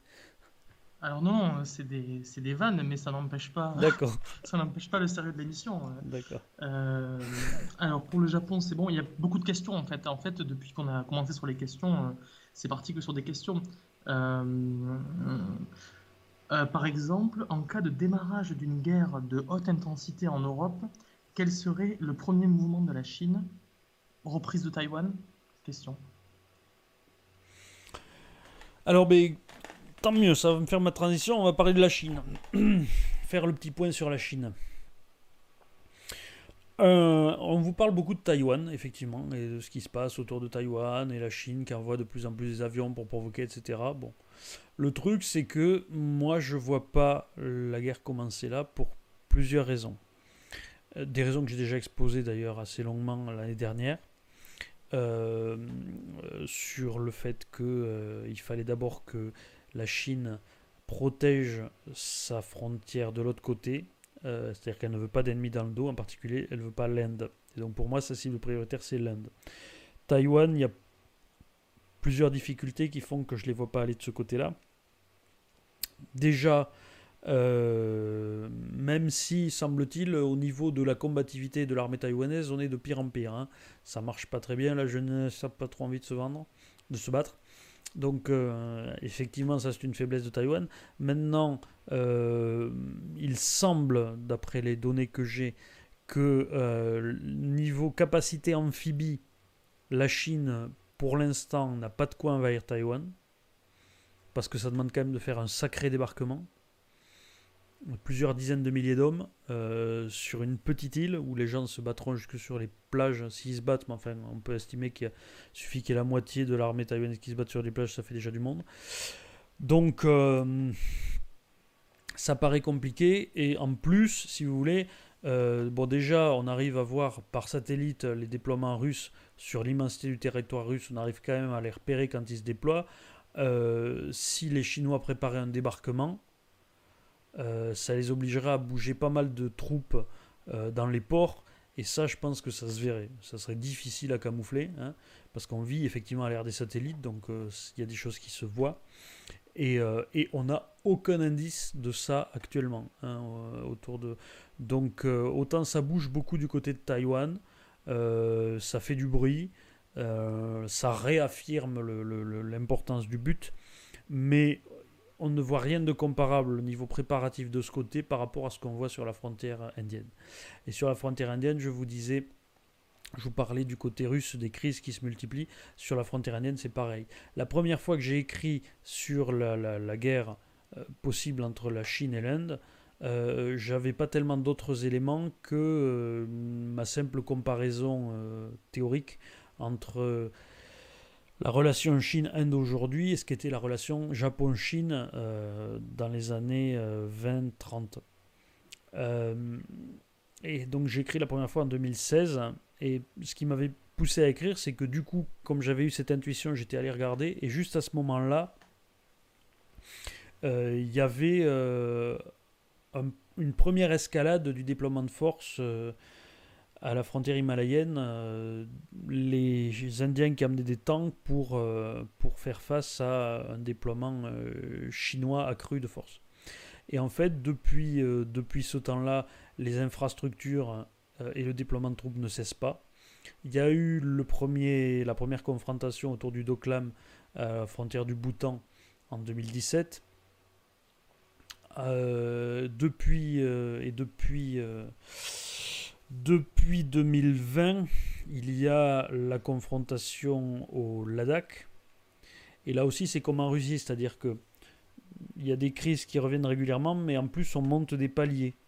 Et, on ne descend plus du palier. Vous voyez, ça fait comme une crise, ça fait comme ça. Ça fait crise, crise, crise, hop, et après, on fait des crises, mais qui sont à ce niveau-là. Et après, on monte à des crises à ce niveau-là, jusqu'au moment où ça pète. Et euh, en l'occurrence, donc maintenant, on est dans une confrontation au Ladakh qui ne s'arrête plus, avec des hauts et des bas dans cette confrontation. Ça s'était relativement calmé, même s'il y avait toujours les troupes des deux côtés, avec des signes des escalades par endroits. Et puis, il y a quoi, un mois et demi, tout d'un coup, en gros, les Chinois ont dit non, mais de toute façon, on ne négocie plus, on va pas reculer. Donc, blocage, du coup, panique du côté indien, on ramène des troupes, pareil chez les Chinois. Euh, et maintenant s'ajoute à ça le fait que les Indiens s'aperçoivent que les Chinois ont construit des villages de l'autre côté de la frontière, de l'autre côté, je veux dire à l'autre bout, en Arunachal Pradesh, c'est euh, euh, au nord du. C'est après le Bangladesh, si vous voulez. c'est la frontière vraiment la plus orientale entre la Chine et l'Inde, où là aussi, à chaque fois, de toute façon, c'est pas compliqué pour savoir ce que revendique la Chine ou ce que veut la Chine. En gros, c'est elle veut le versant de, de l'Himalaya, le versant sud, parce que l'idée c'est de rejeter l'Inde au pied de l'Himalaya, hein, pour faire, pour transformer l'Himalaya en une muraille indienne en fait. Hein en une muraille chinoise, pardon. Donc, euh, donc c'est de ce côté que ça s'accentue, que si on, on, continue le parallèle avec le Japon euh, des années du premier XXe siècle, eh ben, c'était du côté de la guerre contre la Chine que ça avait commencé, pas du côté des affrontements avec les États-Unis, ensuite l'Indonésie et tout contre l'Empire britannique. C'est vraiment de ce côté-là. Donc moi je pense que s'il y avait un mouvement qui se déclenchait, ça serait de ce côté-là contre l'Inde que la Chine en profiterait. Euh, d'autant plus d'ailleurs que la Chine, que l'Inde a une euh, relative bonne euh, relation avec la Russie depuis longtemps et que la Chine verrait ça, se dirait que ben, vu la situation dans laquelle est la Russie déjà en Europe, elle va pas trop en vouloir aux Chinois de s'en prendre aux Indiens. Donc elle préfère se ranger du côté de la Chine que du côté de l'Inde. et donc ça serait à mon avis plutôt par là que ça commencerait. En plus, les États-Unis poussent à l'éclatement d'un tel conflit. Euh, enfin, ils poussent à l'éclatement d'un tel conflit. C'est pas qu'ils cherchent désespérément à ce qu'une guerre éclate entre l'Inde et la Chine, mais ils préfèrent que si la Chine doit entrer en guerre directement d'un côté, ce soit plutôt du côté de l'Inde que du côté de Taïwan. Euh, tout simplement parce que ça permettrait de faire la guerre avec le sang indien plutôt qu'avec le sang américain. Euh, c'est un calcul vieux comme le monde. Hein. De la même manière que l'Angleterre euh, préférait utiliser la France contre l'Allemagne, euh, et, que d'ailleurs la, la, la, Chine a été un allié utile contre le Japon, puisque les Japonais ont quand même eu beaucoup de pertes sur ce front-là pendant la Seconde Guerre mondiale. Voilà donc pour ce qui est du côté chinois, la façon dont je vois évoluer les choses encore une fois, tout comme du côté euh, russo-ukrainien et russo-européen de manière générale, les choses évoluent dans le sens euh, de ce qu'on a prévu. Voilà. C'est-à-dire le sens de l'empirement et le sens d'une conflagration euh, générale. Alors, il y a beaucoup de questions. Est-ce qu'on les pose ou qu'est-ce qu'on fait? Vas-y. D'accord. Alors, euh, notamment, comment surprendre les troupes de l'OTAN qui ont des satellites surveillant les mouvements de troupes ennemies au mètre près? Alors ça, ça sera un peu la surprise technique sur le moment. C'est pas toujours facile hein, de, surveiller par exemple. Euh, vous savez que les satellites c'est bien, mais s'il y a une grosse couverture nuageuse, vous voyez rien, hein, parce qu'il y a, les, parce y a les nuages. Et on l'a vu notamment euh, sur les observations qui ont été faites sur l'Ielnia, c'est que vous avez des, images. Euh, il y a des jours où on ne savait pas trop si la quantité de troupes augmentait ou diminuait parce que vous voyez la photo, mais avec les nuages entre le sol et le, satellite. Donc si c'est ça le mode de photo qui est pris, c'est pas évident. Après, vous avez évidemment d'autres euh, modes d'observation avec des caméras thermiques où là, euh, le fait d'avoir des nuages ne vous gêne pas mais ça permet pas forcément de régler tous les problèmes. C'est pas de la technologie magique non plus, donc il y a des moyens de, camoufler un certain nombre de choses. Et puis, euh, même si vous voyez venir le, mouvement, euh, vous savez, euh, malgré tout, il y avait des rapports hein, qui montraient que les Allemands étaient en train d'essayer de passer dans les Ardennes. Il y a des avions qui ont vu les colonnes de, de blindés allemands embouteillés dans la forêt. Mais on estimait que la forêt était impossible à traverser, que de toute façon, c'est pas par là qu'ils chercheraient à attaquer. Donc non. Voilà. Il suffit pas de. Si vous voulez, pas oublier qu'il n'y a pas toute l'armée allemande qui est passée par les Ardennes hein, euh, à l'époque. Hein. une grande partie était dans la Belgique. Le problème, c'est que les colonnes de blindés sont passées par là et c'est elles qui ont coupé le et qui nous ont qui nous ont encerclés. Donc si vous avez une grosse colonne de blindés, euh, c'est possible hein, que vous ayez une manœuvre comme ça. Ça peut être aussi tout simplement le, le, fait que euh, les Russes décident de, de, faire une manœuvre comme ça rapidement et que, euh, et que le commandement soit tellement prêt à une guerre de position et à l'idée que l'arme nucléaire empêche ce genre d'intervention que simplement il ne regarde pas là-dessus. Je sais pas, après ça, ça sera la magie du direct, mais, mais ça me paraît toujours possible. Alors, Salter nous dit Bonjour, avez-vous lu les livres de Maurice Allais? Non. D'accord. Euh, je, veux faire des blagues, mais je m'auto-censure hein. Euh, pour l'instant. Euh, quels sont les médias que consomme Philippe Fabry pour s'informer de l'actualité géopolitique en général? Ben, je consomme un peu tout. Euh, je vais. Alors, il y a des, des, comptes Twitter qui sont très intéressants à, à suivre. Je vous ai parlé de Kaufman pour l'armée russe. Euh, il y a un certain nombre de comptes que je suis et que je, que je retweet d'ailleurs à l'occasion. Il y a Coupe il y a Cassius Belli, il y a The Lookout, il y a The Intel Crab, il y a Live Map qui est très euh, un site alors qui a un, compte Twitter mais qui a aussi un site internet où vous pouvez voir chaque jour actualisé sur une carte avec des vignettes et, euh, et le lien vers la source média qui, qui donne cette information. ce qui se passe. Donc par exemple, vous avez sur l'Ukraine, sur le Bélarus, sur le Cachemire, sur un tas de trucs comme ça, vous pouvez suivre. Vous avez même les États-Unis, à l'époque avec, euh, les manifestations euh, Black Lives Matter euh, en mai 2020, vous aviez, vous voyez tous ces trucs-là. Ça centralise pas mal de données. Et après, sinon, je vais lire la presse essentiellement anglophone. Vous avez beaucoup de presse anglophone naturellement en Inde. Donc ça c'est très intéressant pour aller lire ce qui se passe en Inde en Chine. Et puis vous avez aussi le, le, South, le South China Morning Post de Hong Kong, vous avez le Global Times qui est l'organe du parti, euh, du parti euh, communiste chinois. Donc comme ça, vous pouvez savoir ce que pense, ce que veut que vous pensiez le parti communiste chinois. Euh, etc. En faisant Google Actualité simplement en tapant des mots-clés, euh, en anglais, hein, vous tapez Russia, Ukraine, vous, vous choisissez euh, les dernières 24 heures ou la dernière heure et vous, êtes assez, vous trouvez assez vite.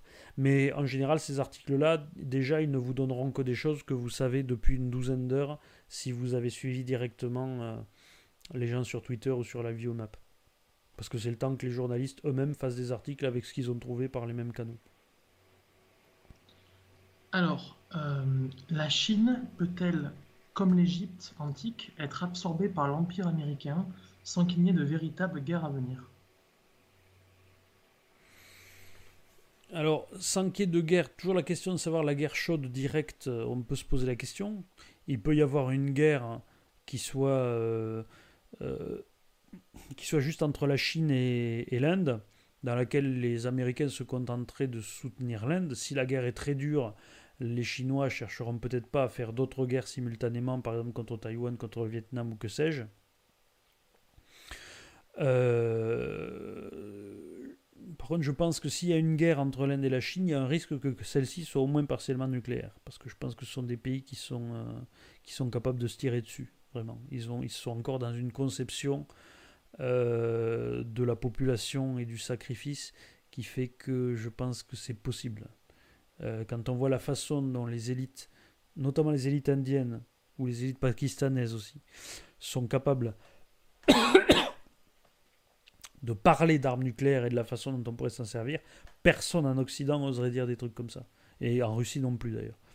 Euh, en Russie, ils peuvent dire euh, là j'aurais été prêt à mettre les armes nucléaires en alerte, sur un ton grave et truc, Mais en Inde, ils sont du genre à, dire euh, on s'en fout, euh, si nous on peut bien encaisser 30 missiles nucléaires pakistanais, mais eux, si on leur en envoie autant, eux ils sont morts. Ce genre de truc. les gens, vous ne retrouverez pas un ministre qui dira ça en Occident. Là-bas, ils disent des trucs comme ça. Hein. Et c'était le genre de, de, discours que tenait Mao aussi à l'époque. Alors je sais pas si aujourd'hui les Chinois le diraient aussi, comme ça, parce qu'ils n'ont pas la même natalité que les, que les Indiens. Donc je sais pas s'ils sont dans le même esprit, mais les, Indiens, ouais, ils sont, euh, ils sont, euh, ils sont dans cet esprit-là. Donc euh, ça c'est possible. mais l'idée c'est qu'il suffit que la Chine soit, soit vaincue dans une guerre et que, en tout, ou en tout cas qu'une guerre la mette dans un état de stress interne tel que le régime du Parti communiste chinois s'effondre. Parce qu'ensuite, c'est la porte ouverte à, à tout truc. Ah, si, la Chine s'effondre sur le mode de l'URSS, bon, mais ensuite ils sont démembrés. Euh, puis voilà, hein, vous avez euh, les États-Unis qui se précipitent avec l'ONU pour se démerder à faire en sorte que le Tibet puisse faire sécession, puis que le Xinjiang puisse faire sécession, et qu'à la fin vous retrouviez avec une Chine qui n'a plus du tout la même profondeur stratégique et pas les mêmes euh, implications. Vous pouvez jouer sur les séparatismes internes et à la fin vous avez plus de rival quoi. Et du coup vous l'intégrez comme ça parce que malgré tout comme vous le maintenez dans le système économique global, si vous l'empêchez de réémerger derrière, euh, c'est faisable, c'est faisable. Mais euh, confrontation, je pense qu'il y a quand même une étape de confrontation, qu'elle soit directe ou en tout cas indirecte par proxy. Alors, euh, dit, vous pensez que le début de la fête se fera plus en 2022 ou en 2023 Je pense que ça peut démarrer en 2022. Si, euh, si cette fois-ci est la bonne, entre guillemets, c'est-à-dire si cette fois-ci la crise éclate en Ukraine, et je pense que la probabilité est réelle, euh, que ça commence à l'hiver, euh, ça peut être en 2022. Je veux dire, si ça commence là, ça commencera là. le truc. C'est-à-dire que je pense que à partir du moment où ça, ça serait lancé, les problèmes dans les pays baltes, vous les auriez dans les six mois qui suivraient. Et une fois qu'on a un truc comme ça, on est dans le dur après. Euh, L'IE demande Zemmour a-t-il un profil d'impérialiste revanchard?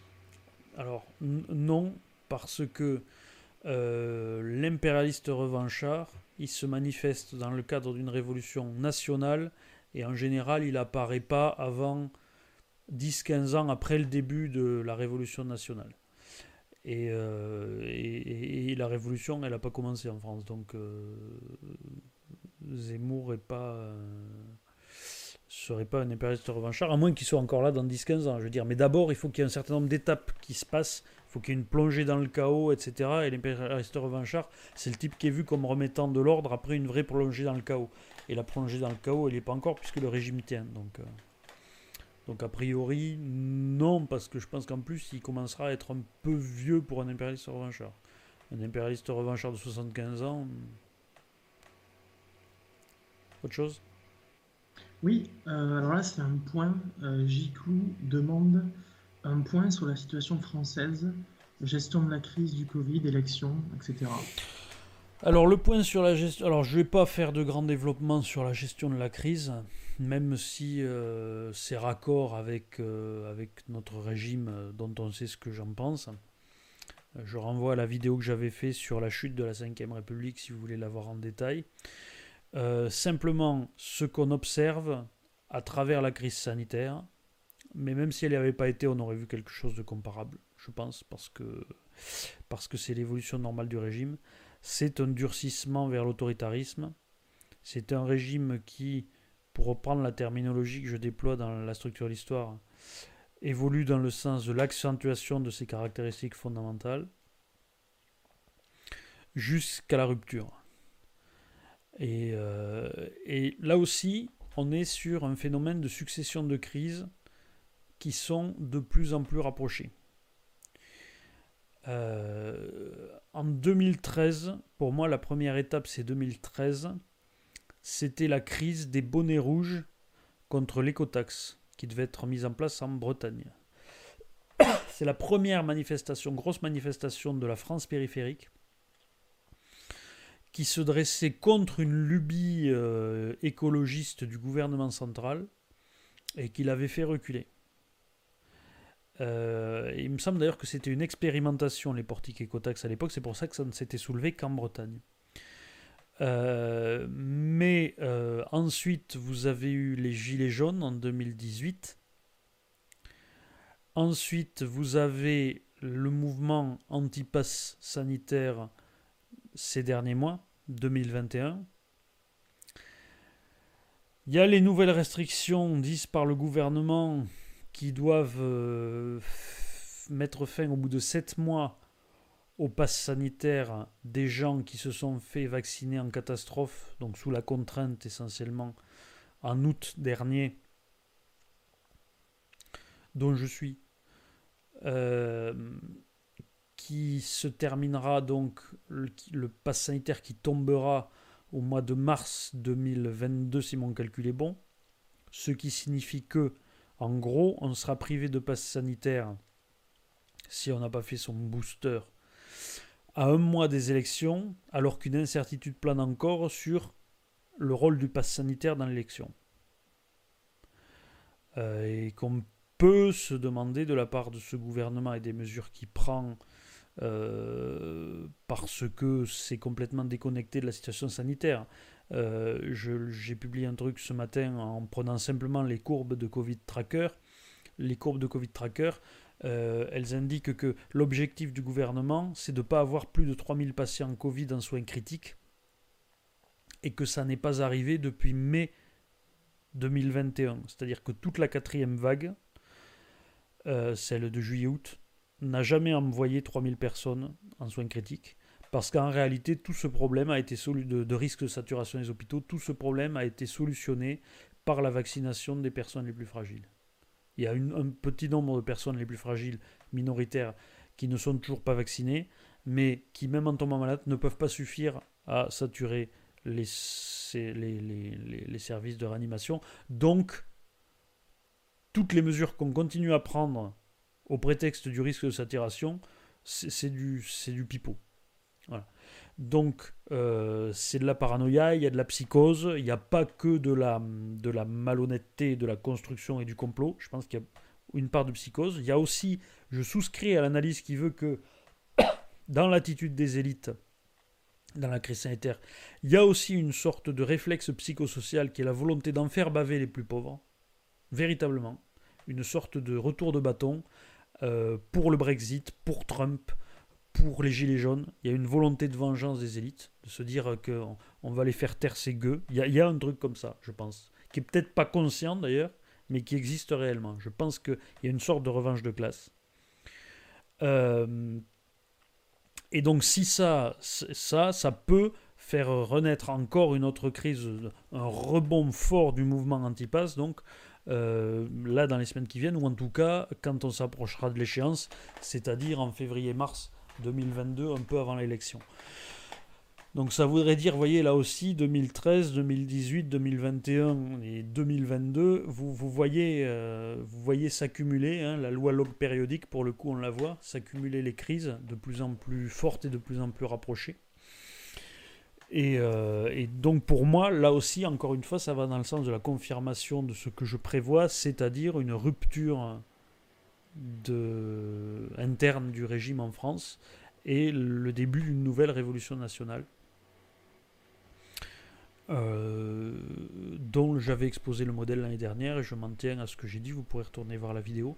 Je pense que c'est toujours valide et et qu'on va là aussi vers ça on va là aussi vers ça. Donc on va véritablement vers une sorte de, de, tempête parfaite, hein, c'est-à-dire euh, crise extérieure, crise intérieure. Euh, voilà, de quoi s'occuper et de quoi faire plein d'émissions. Magnifique. Euh, nous avons encore des questions. En fait, je pense que Monsieur Fabry est, parti du, du, de trop longtemps et les gens ont plein de questions. Mais tant mieux, parce que j'en profite pour préciser ça, c'est que mon idée, à travers le fait de faire plus d'émissions et plus souvent, c'est maintenant que j'ai exposé l'essentiel de mes théories, que les vidéos sont disponibles et que je peux vous y renvoyer à la grille de lecture fondamentale, c'est ben, de faire plus de commentaires au long cours de l'actualité et notamment de répondre à vos questions. Donc ce qui rendra particulièrement vos, ces émissions vivantes, c'est si vous êtes au rendez-vous et si vous êtes là aussi pour poser des questions et nourrir ma réflexion, puisque je serai amené à commenter l'actualité, et notamment géostratégique, au fur, euh, en faisant le point sur tout ce que j'aurai euh, lu et vu entre-temps. Mais euh, c'est vrai que ça permet aussi de nourrir ça, que, que vous posiez vos questions. Et, et, ça, donc c'est très bien. Hein. Restez sur cette lancée, moi ça m'ira. Donc on continue les questions. Ouais. Alors, euh, le concept de profondeur stratégique est-il toujours pertinent si le risque d'attaque directe du territoire est exclu grâce à l'arme atomique?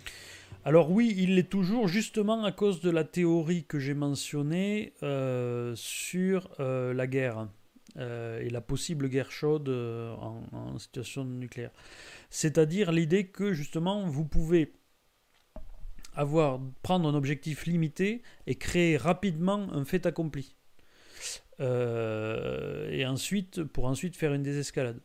Euh, et c'est ça qui fait peur, c'est-à-dire c'est l'idée que si vous avez euh, si vous avez que 150 km à faire pour arriver jusqu'à Saint-Pétersbourg, euh, euh, il y a un danger euh, il y a un danger imminent là-dessus. Et même si c'est pas Saint-Pétersbourg si c'est des morceaux de territoire c'est le danger est réel parce qu'il est soumis à une intervention même limitée.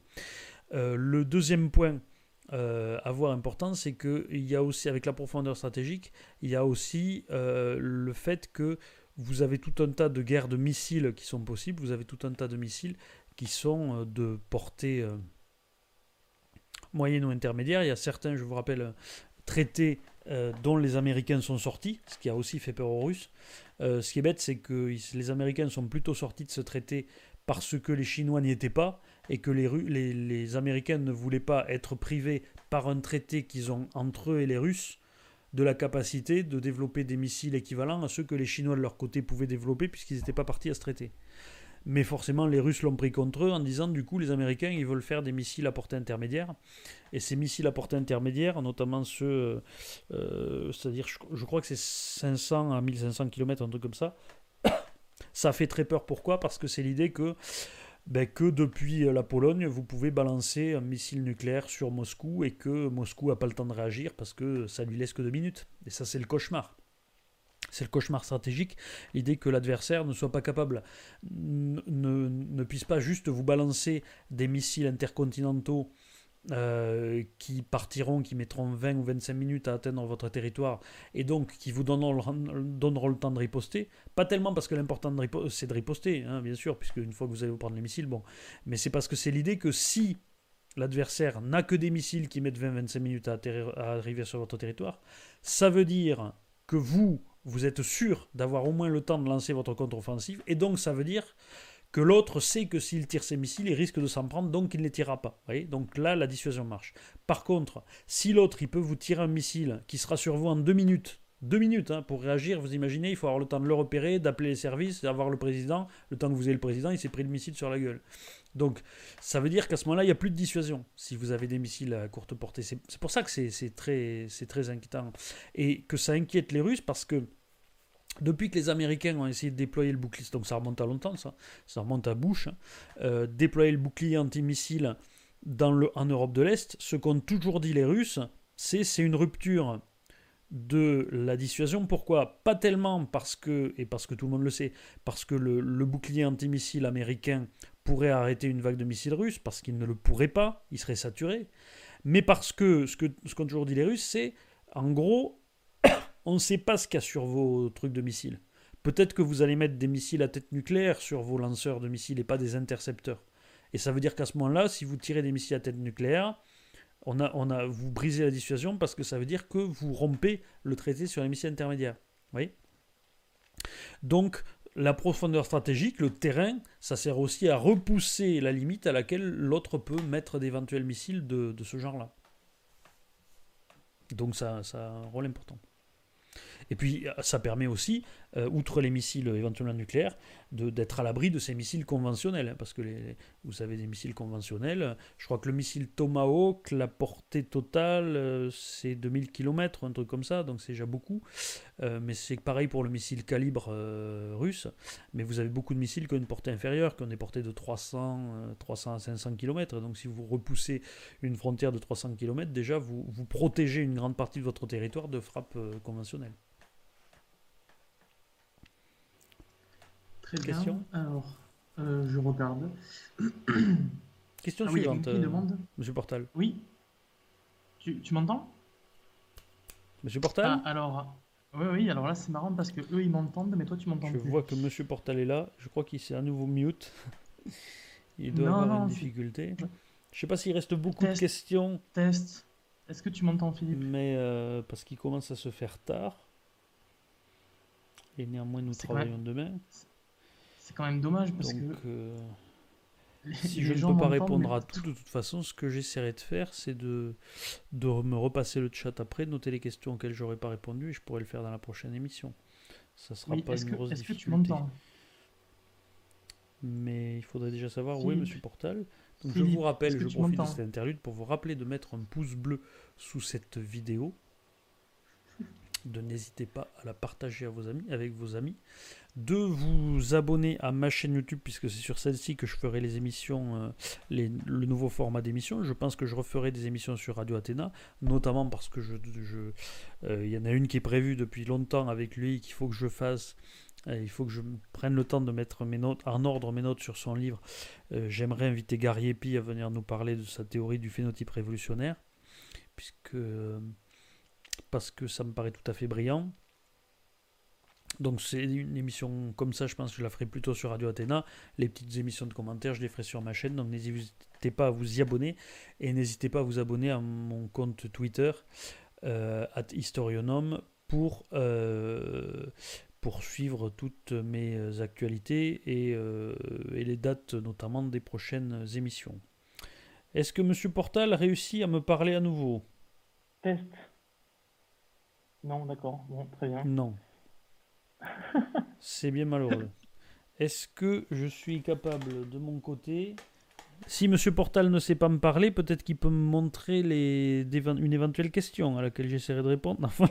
il peut montrer ça, effectivement aussi. je pense, que, je, pense que ce truc est fait surtout pour me troller. Tu, m'entends pas? Euh, C'est quand même fou.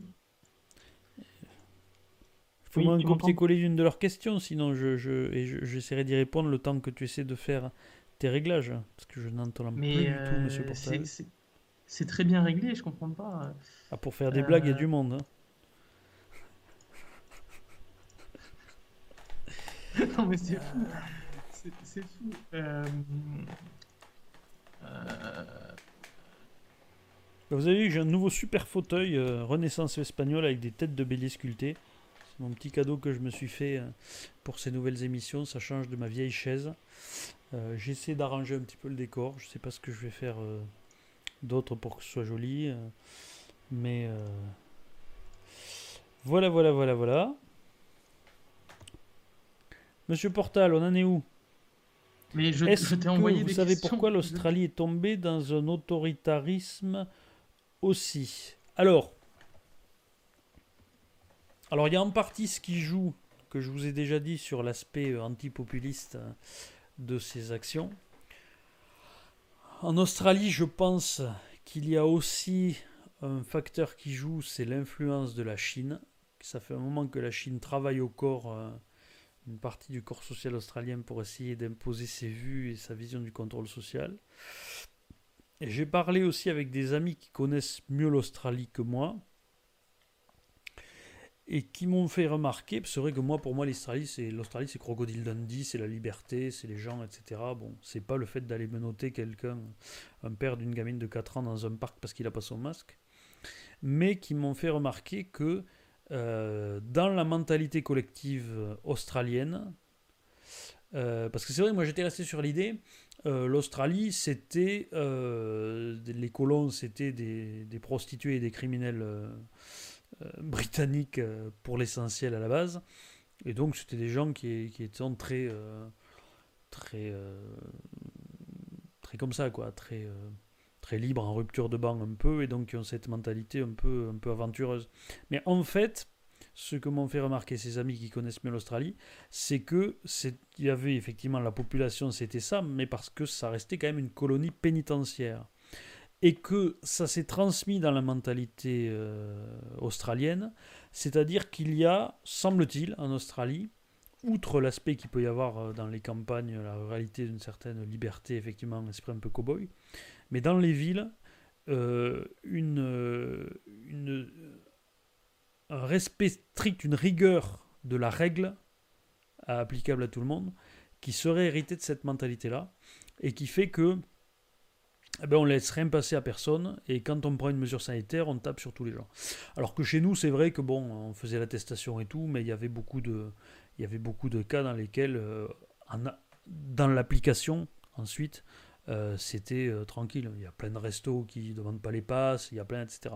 Alors que semble-t-il, il y a une partie de la mentalité en Australie, peut-être aussi en Nouvelle-Zélande, qui est pas loin, qui est vraiment la règle, la règle.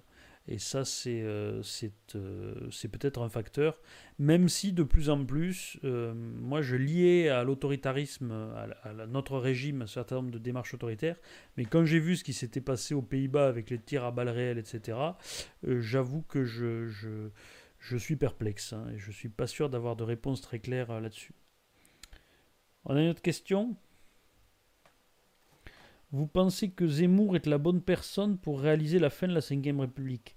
Non, parce que non, alors non déjà non parce que euh, parce que Zemmour est un fan de la Ve République en tant que fan du général de Gaulle, euh, et puis parce que il n'a pas du tout comme objectif affiché de finir la Ve République.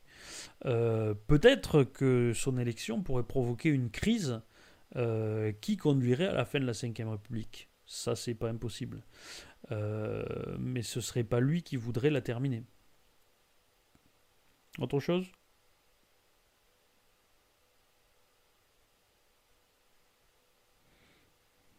Pas d'autres questions? Il n'y a plus d'autres questions? D'accord. Donc, Monsieur Portal, qui a des difficultés de communication, semble m'indiquer qu'il n'y a plus de questions. Et donc... D'accord, il m'a dit disons que ce n'est pas simple. Écoutez, nous allons simplifier parce qu'il est déjà tard. Donc je pense que je ferai ce que je vous ai dit, c'est-à-dire que je repasserai un coup dans le, dans le chat et que je verrai pour la prochaine fois éventuellement pour vous éclairer sur les questions auxquelles je n'aurai éventuellement pas répondu.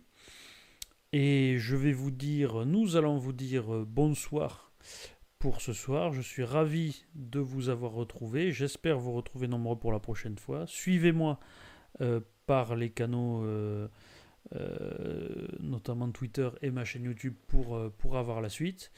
Achetez-vous la structure de l'histoire, mais attendez un peu si vous préférez que ce soit par le mode dédicacé. Et d'ici là, portez-vous bien et à très bientôt.